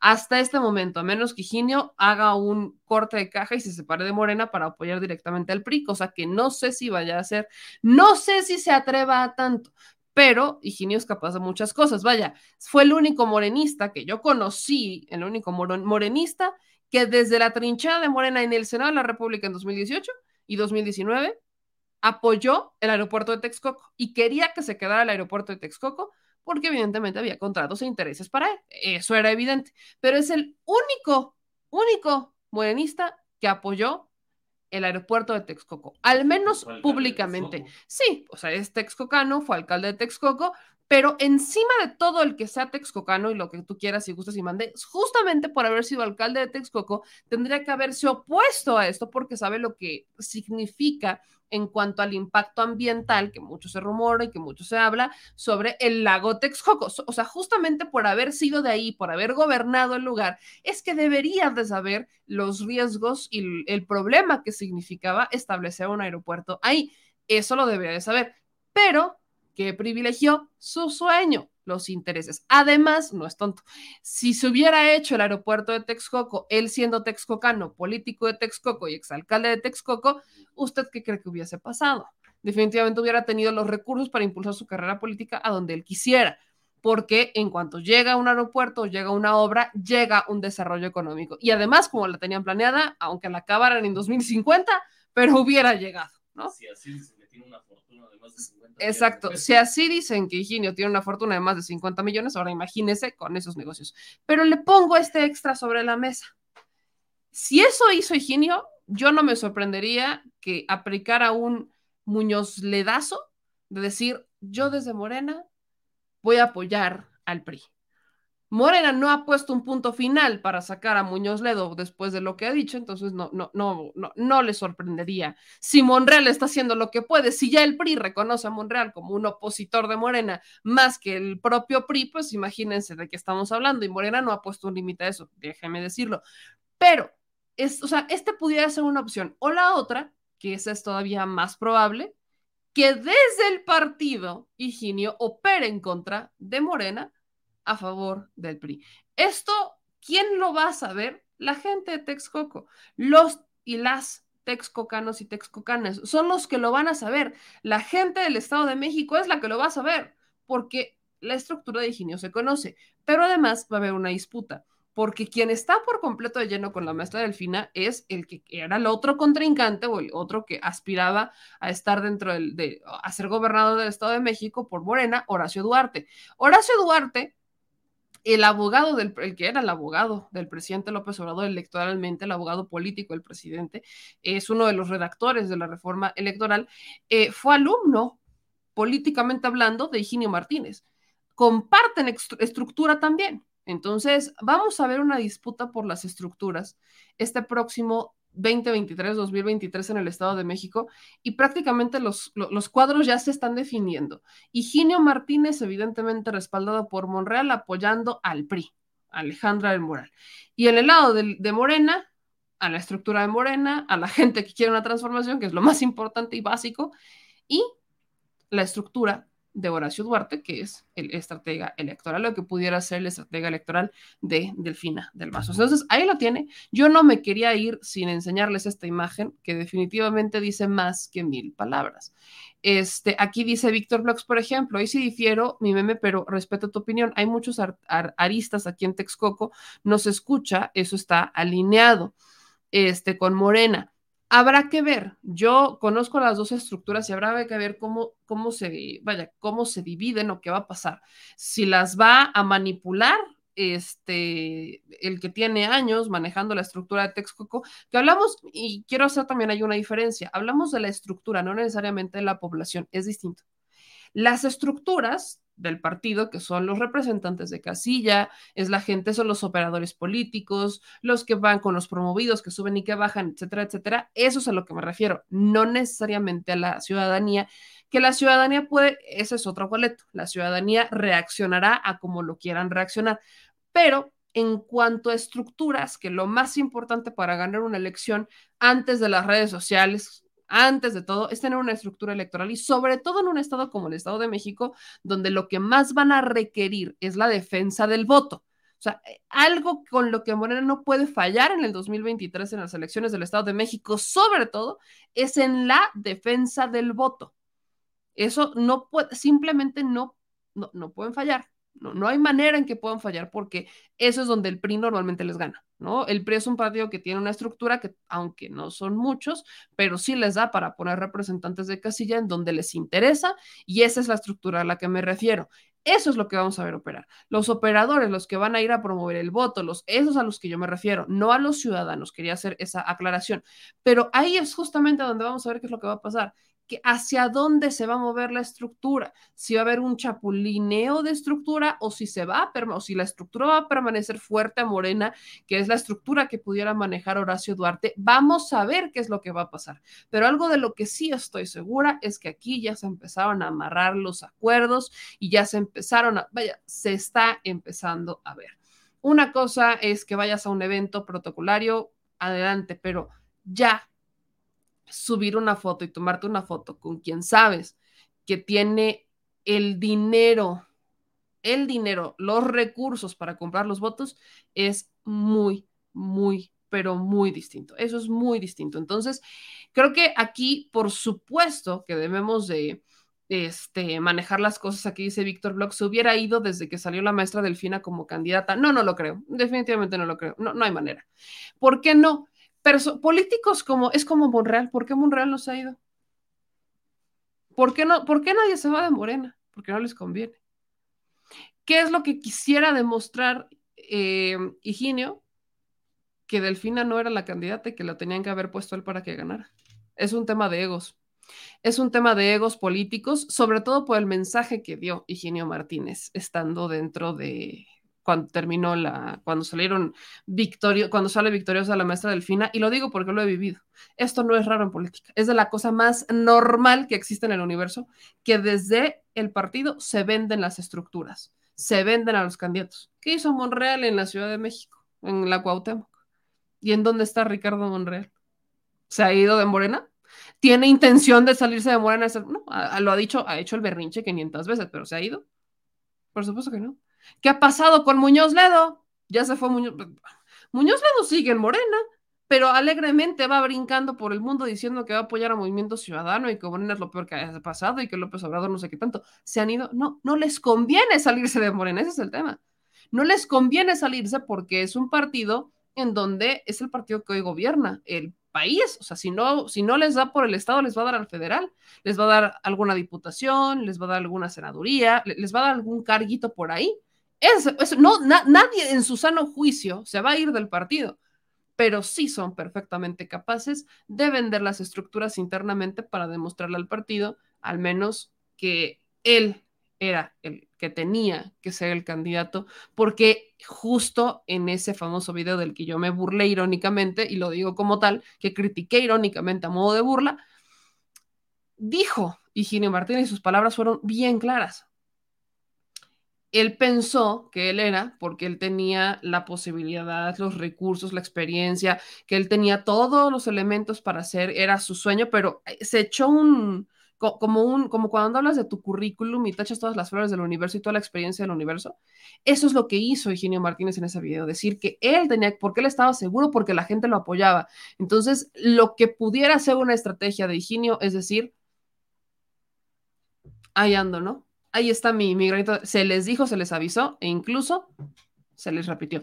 Eso pudiera perfectamente estar ocurriendo. Pues ahí por ahí hay una historia de que Delfina ayudó mucho a Higinio cuando ella, cuando ella tenía el poder, que ahora como que se están invirtiendo los papeles, que ahora él declinó por pagarle el favor. Eh, declinó, nunca declinó, Higinio jamás declinó. Bueno, Lo declinaron porque él nunca declinó. Él jamás declinó. No, se hablan de tradiciones. ok. Se hablan de tradiciones, pero se habla de una tradición particularmente de Higinio. Insisto, estructuralmente, y no lo digo yo, esta es información que me han compartido de las propias estructuras del Estado de México internas, el que movió mucho el tema del dinero, el tema del el escándalo que le sacan a Delfina, que nunca pasó de los tribunales porque lo echaron atrás, o sea, tribunal electoral y todos lo echaron para atrás porque dijeron que no, no había, no, no se había cometido un delito, si acaso se sancionó a Morena por no haber reportado el ingreso de ese recurso, que fue eh, sueldos, un porcentaje de los sueldos de algunos funcionarios en ese momento de Texcoco que aportaron para la campaña de Delfina. Entonces, eh, al único que sancionaron fue el partido por no reportar, pero nunca encontraron ninguna ilegalidad y esto fue comprobado por el tribunal. Bueno, pues dicen que desde el escándalo y la operación de ese movimiento fue de Higinio. Fue Higinio y que justo con el tema del escándalo lo que buscaba era que descartaran a Delfina para que él se posicionara como el candidato, pero pesó mucho más el que el presidente dijera que, eh, que quería o que él pesara, que, vaya, pesó más que ya conocían a Delfina, pesó más que el presidente, lo que el presidente dijo sobre Delfina, y pesó más, mucho, pero mucho, pero mucho más, el que este, la gente conoce como es Higinio que la, y que el tribunal nunca sancionara en lo más mínimo el tema del de, eh, el recurso. Entonces, son varias cosas que están dentro de los factores que, que, suman a la ensalada y esto, esto que les platico, el tema de la estructura, lo vamos a saber hasta las elecciones del 2023, porque esto, este es un tema que no sale de los partidos políticos. Si ocurre, nos enteraremos hasta después del 2023, cuando se hayan dado las elecciones, lo podremos rumorar, la gente pudiera quizás darnos alguna, algún tipo de información antes, pero para comprobarlo se hace con números hasta después de las elecciones y ya veremos eh, de qué pasó y hacia dónde se movieron las estructuras, pero será hasta después de las elecciones, nada más, absolutamente nada más, porque la candidata es Delfina, punto. La candidata es Delfina. Si Higinio decide operar en contra de Delfina, lo hará eh, hasta él, hasta el proceso electoral del 2023. No van a cambiar a Delfina, eso no va a pasar, ya es la candidata definida, pero el hecho que Higinio empiece con este acercamiento ya es un mensaje que debería de empezar a tomar Morena con mucho, con mucho cuidado. Y lo, digo honestamente. Los dos eh, se apelan a la popularidad en el Estado de México. ¿Quién y quién? Higinio y Delfina. Yo ahí también está Vilchis, también se la peleé. Que están cuestionados, los están cuestionados los tres pero está ahí un tema. Vilchis quedó en un, creo que es tercer lugar. Tercero, ¿no? Creo que tercer lugar, pero bueno. Entonces, allá están más o menos las cosas.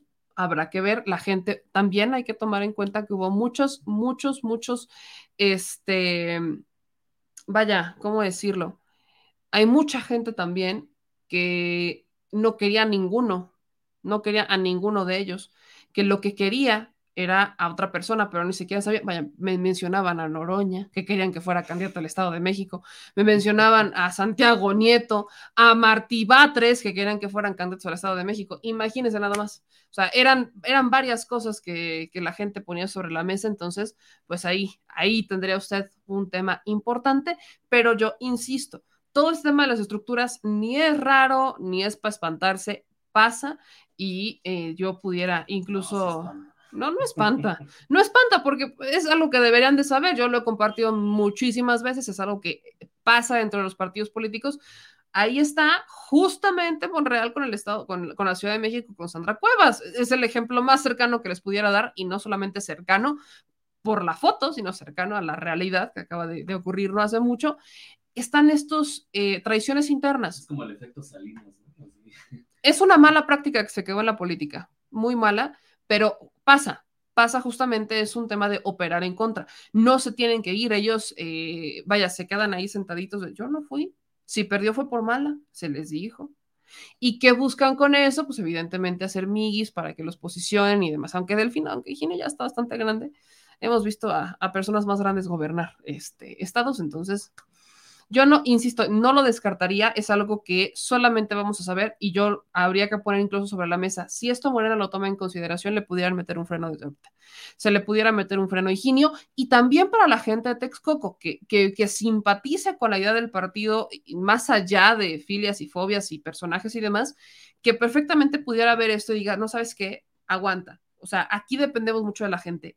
Le repito, una cosa es la estructura, la estructura de movilización, que es una estructura pagada, y otra completamente distinta es cómo funciona la gente.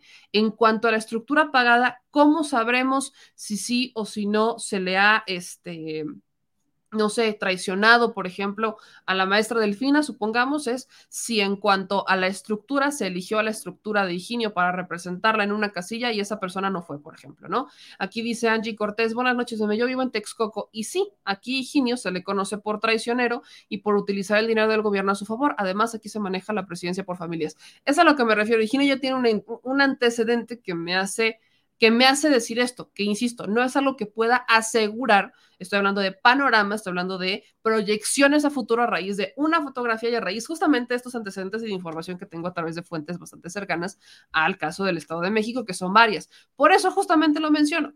Es, vaya, es el chapulineo tradicional que se da de estructuras que pega lamentablemente en, la representación y la defensa del voto, que en el Estado de México es lo más necesario, defender el voto, porque lo podrán ganar, pero acuérdense que hay una máxima, sobre todo en elecciones, lo que no ganan en, los, en, las, en las urnas lo van a querer ganar en los tribunales.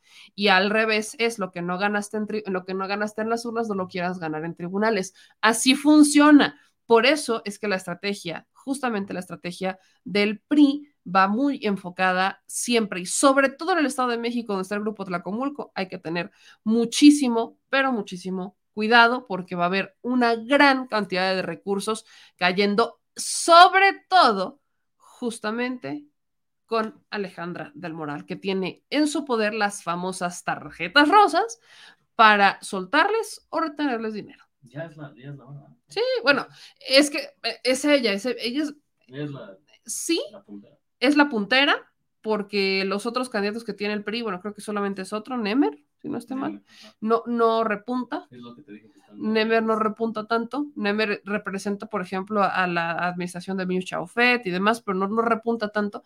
Y Alejandra del Moral es muy cercana al gobernador del Estado de México, tan cercana que la, coloca justo y estratégicamente en un, en un lugar que es el de la, este, el de los, los dineros, los recursos los programas sociales, que es con lo que pueden perfectamente manipular el voto. Es justamente ahí.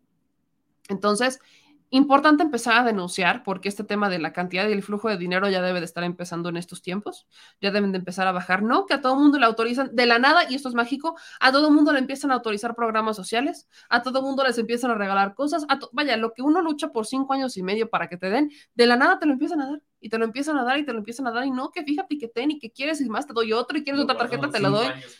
Lo guardan exactamente, exactamente, lo guardan durante cinco años y medio para que en la sucesión del gobierno ahí salga. O sea, siempre, eso es, la, eso es lo que pasa con los, porque a veces no llegan, pues por eso no llegaban los programas sociales. El Estado de México es el claro ejemplo de lo que todavía pasa con los programas sociales, que son programas sociales del PRI. Cuando hay elecciones, mágicamente empiezan a salir todos los programas sociales, que las despensas, que las televisiones, que las tarjetas. Cuando no te depositaban el dinero, te lo depositaban irregular o hasta pellizcado, ahora te lo depositan completo y hasta con lo que faltaba. O sea, esa es una gran manera de comprar votos. La gente no es tonta, ya no se la compra tan fácil, pero yo sí le sugeriría que se ponga las pilas y que mucho ojo, como decían, mucho ojo y cuénteselo a quien más confianza le tenga. Yo con esto me despido. No sé por qué andamos con pésima señal, pero de verdad, pésima señal de internet. Es bien, bien triste. Este, bien triste porque ya nos hemos peleado, ya reseteamos el modem 400 veces, ya, ya, ya cambié los, utilicé los otros teléfonos, hice aquí como mi chanchullo para ver qué pegaba. Es bien triste que estamos intentando con esto. Creo que ya nos detectó, eh, señor Salinas, que es que el problema es que el internet no está bajo, pero tenemos muy mala señal, no sé por qué, eh, ya sea Wi-Fi o sea conectado está de la Patagonia. Creo que quizás ya nos detectó el señor Don Caníbal que que nosotros contratamos su internet y por eso, maldita maldición, ahora tendremos que cambiar de proveedor de internet. Pero, este, pues ya, así, así andan las cosas. A lo mejor hay una falla también. O a lo mejor es una falla, no sé, quizás sean las lluvias, quizás sea el sol, quizás sea el mar, wow, wow, no lo sé. Serás tú, seré yo, sea, la luna, será el sol, no lo sé. Voy con algunos comentarios. Aquí eh, nos han mandado, y le quiero agradecer a Marino Vallejo, que es uno de nuestros grandes patrocinadores, diría yo, que nos manda un super chat de 100, de 100 dólares. Muchísimas gracias. Como siempre, lo sabe, eh, estamos muy, yo personalmente, agradecidísima con él porque él ha aportado muchas veces de muchas maneras y es, eh, por supuesto, que es un apoyo importante para continuar y para apoyar a la adquisición y mejoramiento de todo lo que hacemos. Tomás Benítez nos manda 200 pesos, dice, hola, meme, saludos a Vicente. Gracias a ustedes podemos estar informados con veracidad y sobre todo ser portavoces de lo que pensamos y sentimos los ciudadanos de a pie, así como por atender nuestras denuncias. Enhorabuena. Tomás, te mando un abrazo muy, muy grande.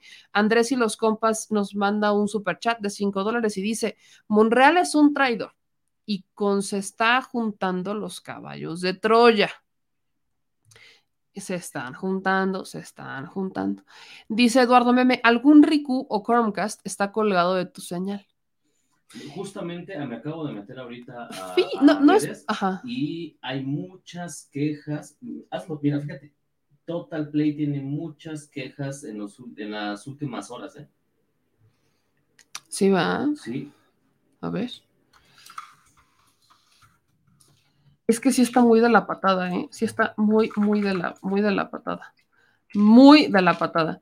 Por ahí me preguntaron si me regresaría a Telmex. Uy, hermanos. Telmex es también de los peores. O sea, Telmex, o sea, eh, aparte es muy caro para lo que nosotros requerimos. El plan es bastante caro. Este, entonces sí. El otro que tengo es el de Telcel, así que bueno, imagínense, por eso estamos como estamos. Eh, dice, vean ustedes nada más.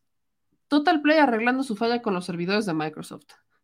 Luego aquí, red de internet no encontrada, de Total Play. Este, aquí, más recientes. inconformidad. Pagué mi servicio sin aplicar pago a mi cuenta. Bueno, parece que sí hay varios problemas. Aquí ya otra vez no tengo Total Play. Lo peor es que solo me volverán a pedir, oye, sí, si son, fíjense que ahora sí no, no soy solamente yo, qué bueno que, que, nos lo dijeron por acá, son varias personas que están teniendo fallas. Dice Jorge Eduardo, yo tengo Easy y el servicio es muy bueno. Pudiese ser que nos tendremos que aventar otro, otro ese. Fíjense que, por ejemplo, la subida que tengo en este momento es de 51 megas. O sea, tampoco es mala. 51 megas es buena para que se vea, o sea, no, no, es, no es pretexto para que se vea cómo se está viendo.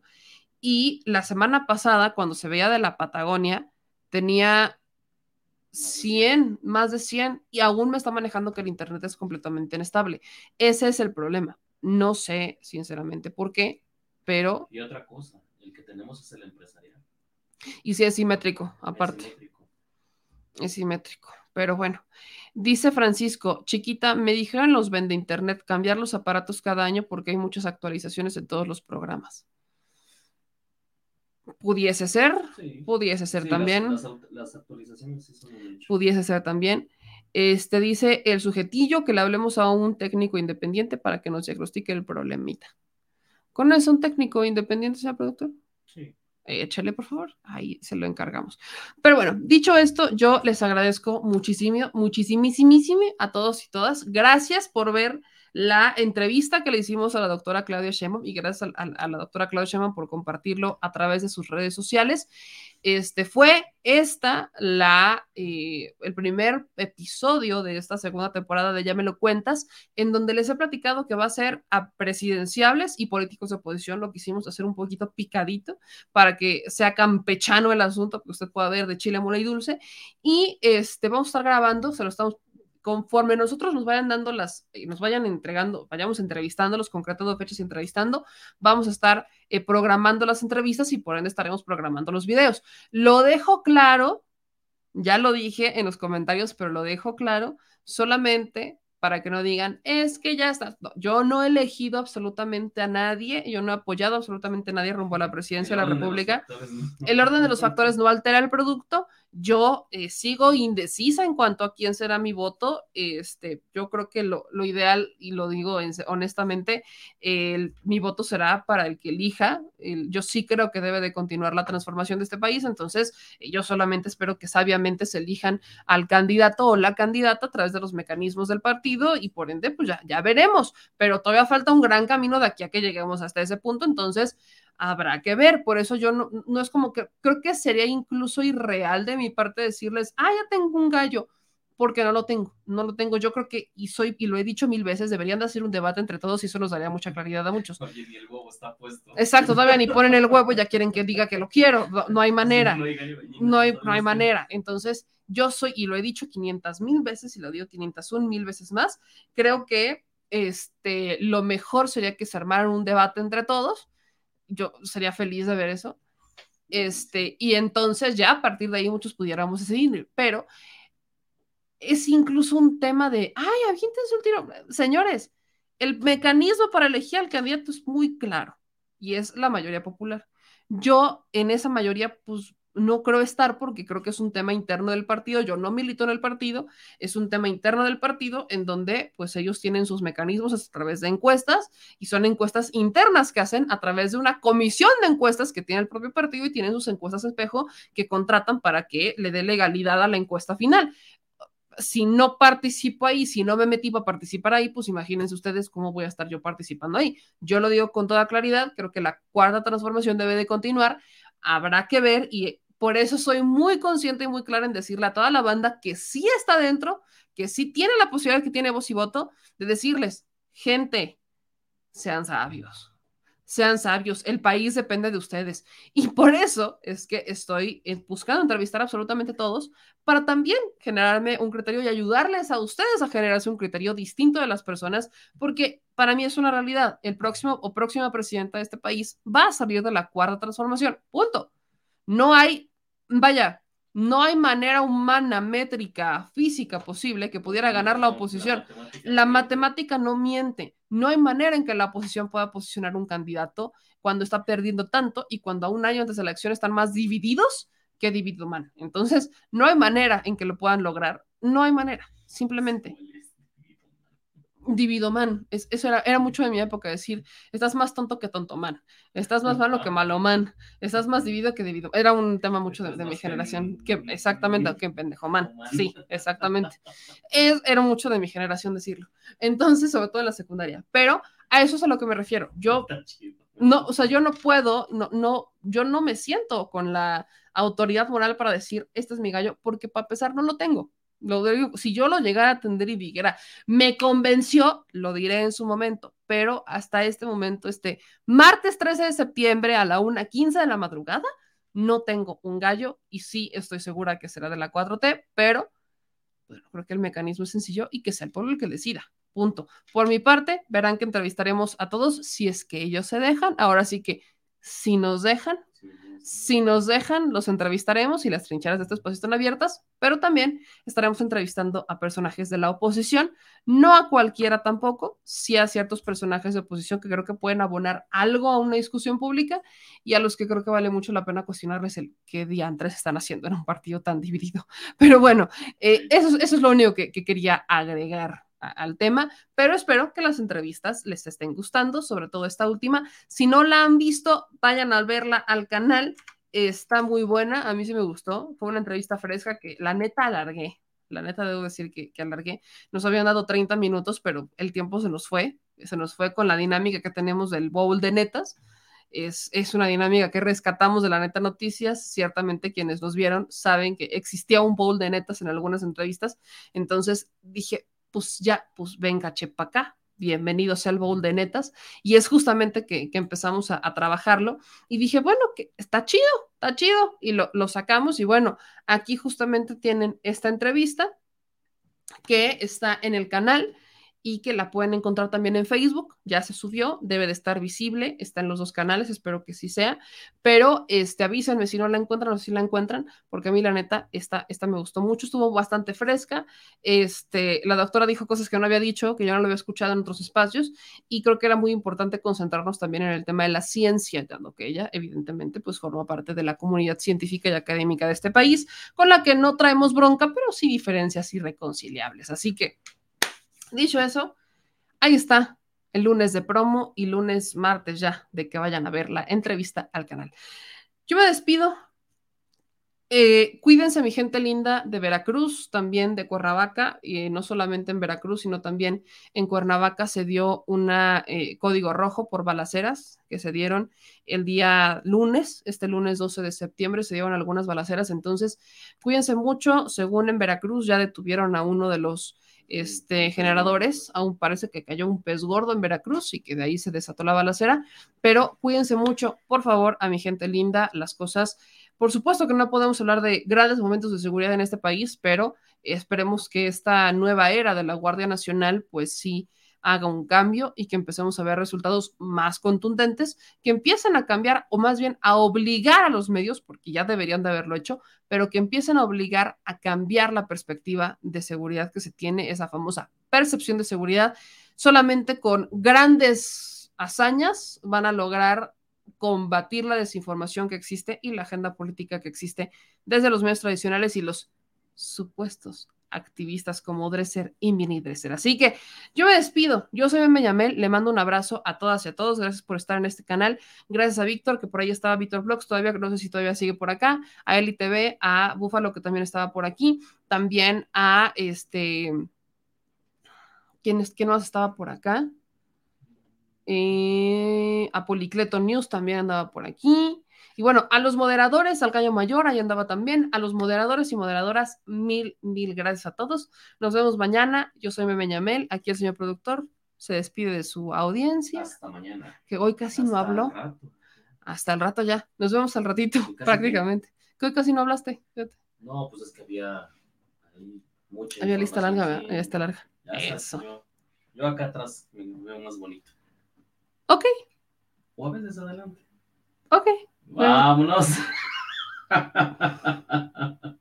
besito, ¿no vas a dar besito? Nos vemos mañana, mi gente. Les mando un beso y vean y sigan nuestro podcast, Spotify y Apple Podcast, para los que vimos las fallas técnicas, al menos lo pueden escuchar en buena calidad. Audio Les mando también. un beso. El audio estuvo chido, entonces lo pueden escuchar en podcast. Ayúdenos con el podcast. Imagínenselo. Les mando un beso, cuídense mucho. Adiós. Si estás en Puebla y quieres un café que de verdad sepa a café, ve a Georgian Café. Vas a encontrar postres, variedad de cafés y tés, pero sobre todo un precio justo y sabor inigualable. Por la pandemia, su servicio es solo para llevar, pero de verdad no te lo puedes perder.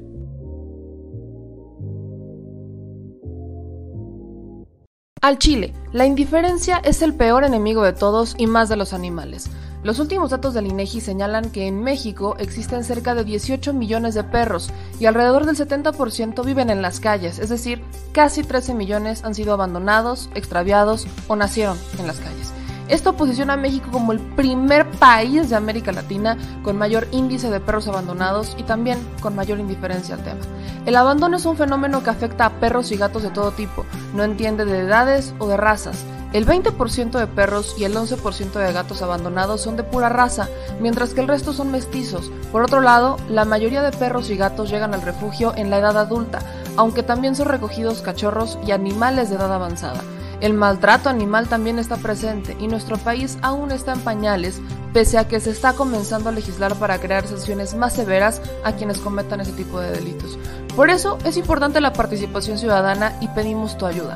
Es hora de dejar de callar y ayudar a darles voz a quienes siempre están ahí para darnos una patita. Educar, esterilizar, identificar, reflexionar y adoptar es básico para revertir la tendencia pero si tú no tienes la posibilidad de adoptar o rescatar, ayuda a diferentes organizaciones que ya lo hacen. Angelitos peludos.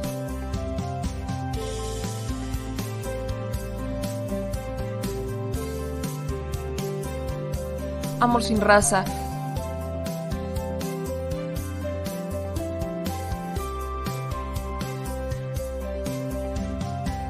Frida Puebla.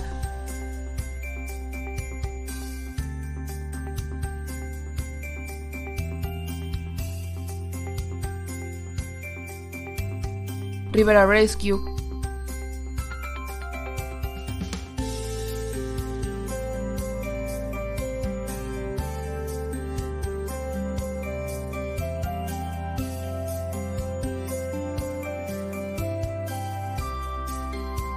Voz Animal MX.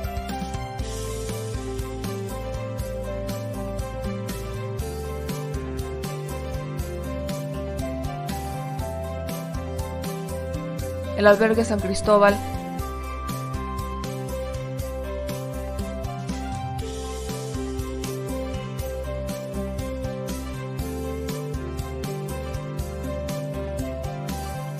Fundación Toby.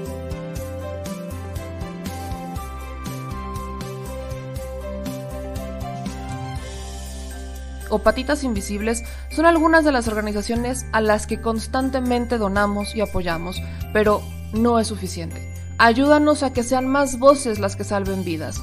Sus patitas, de verdad, pueden salvar tu vida. Difunde y dona.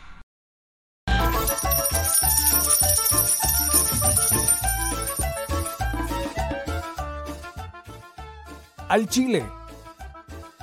Recuerda que una forma de apoyar nuestro proyecto e impulsarnos a generar más y mejor contenido es a través de los superchats en nuestras transmisiones en vivo. Solo tienes que dirigirte al recuadro donde escribes mensajes, darle clic al símbolo de moneda, colocar los datos de tu tarjeta bancaria, el monto a donar y de forma inmediata se verá reflejado en un recuadro de color con el mensaje de tu preferencia. Otra manera, por si no nos alcanzas a ver en vivo, es ir a la descripción de nuestro video de YouTube, darle clic a la liga de PayPal y repetir el proceso como en los superchats. Ese recurso llegará directo a nuestra cuenta bancaria. En Facebook también puedes apoyarnos de forma mensual. En el inicio de nuestra página encontrarás el botón Quiero colaborar. Ahí podrás adquirir una membresía que nos impulsará a seguir combatiendo la infodemia desde esta plataforma. Y si eres de los que no confía en la tecnología, puedes hacer un depósito o transferencia a nuestro número de tarjeta Banamex, desde cualquier establecimiento, banco y hasta tu aplicación móvil. Anótalo. El número es 4766-8415-9203-0897. Recuerda, esto es completamente voluntario y es una forma de apoyar e involucrarte más con este proyecto independiente. Hazlo tuyo y comparte.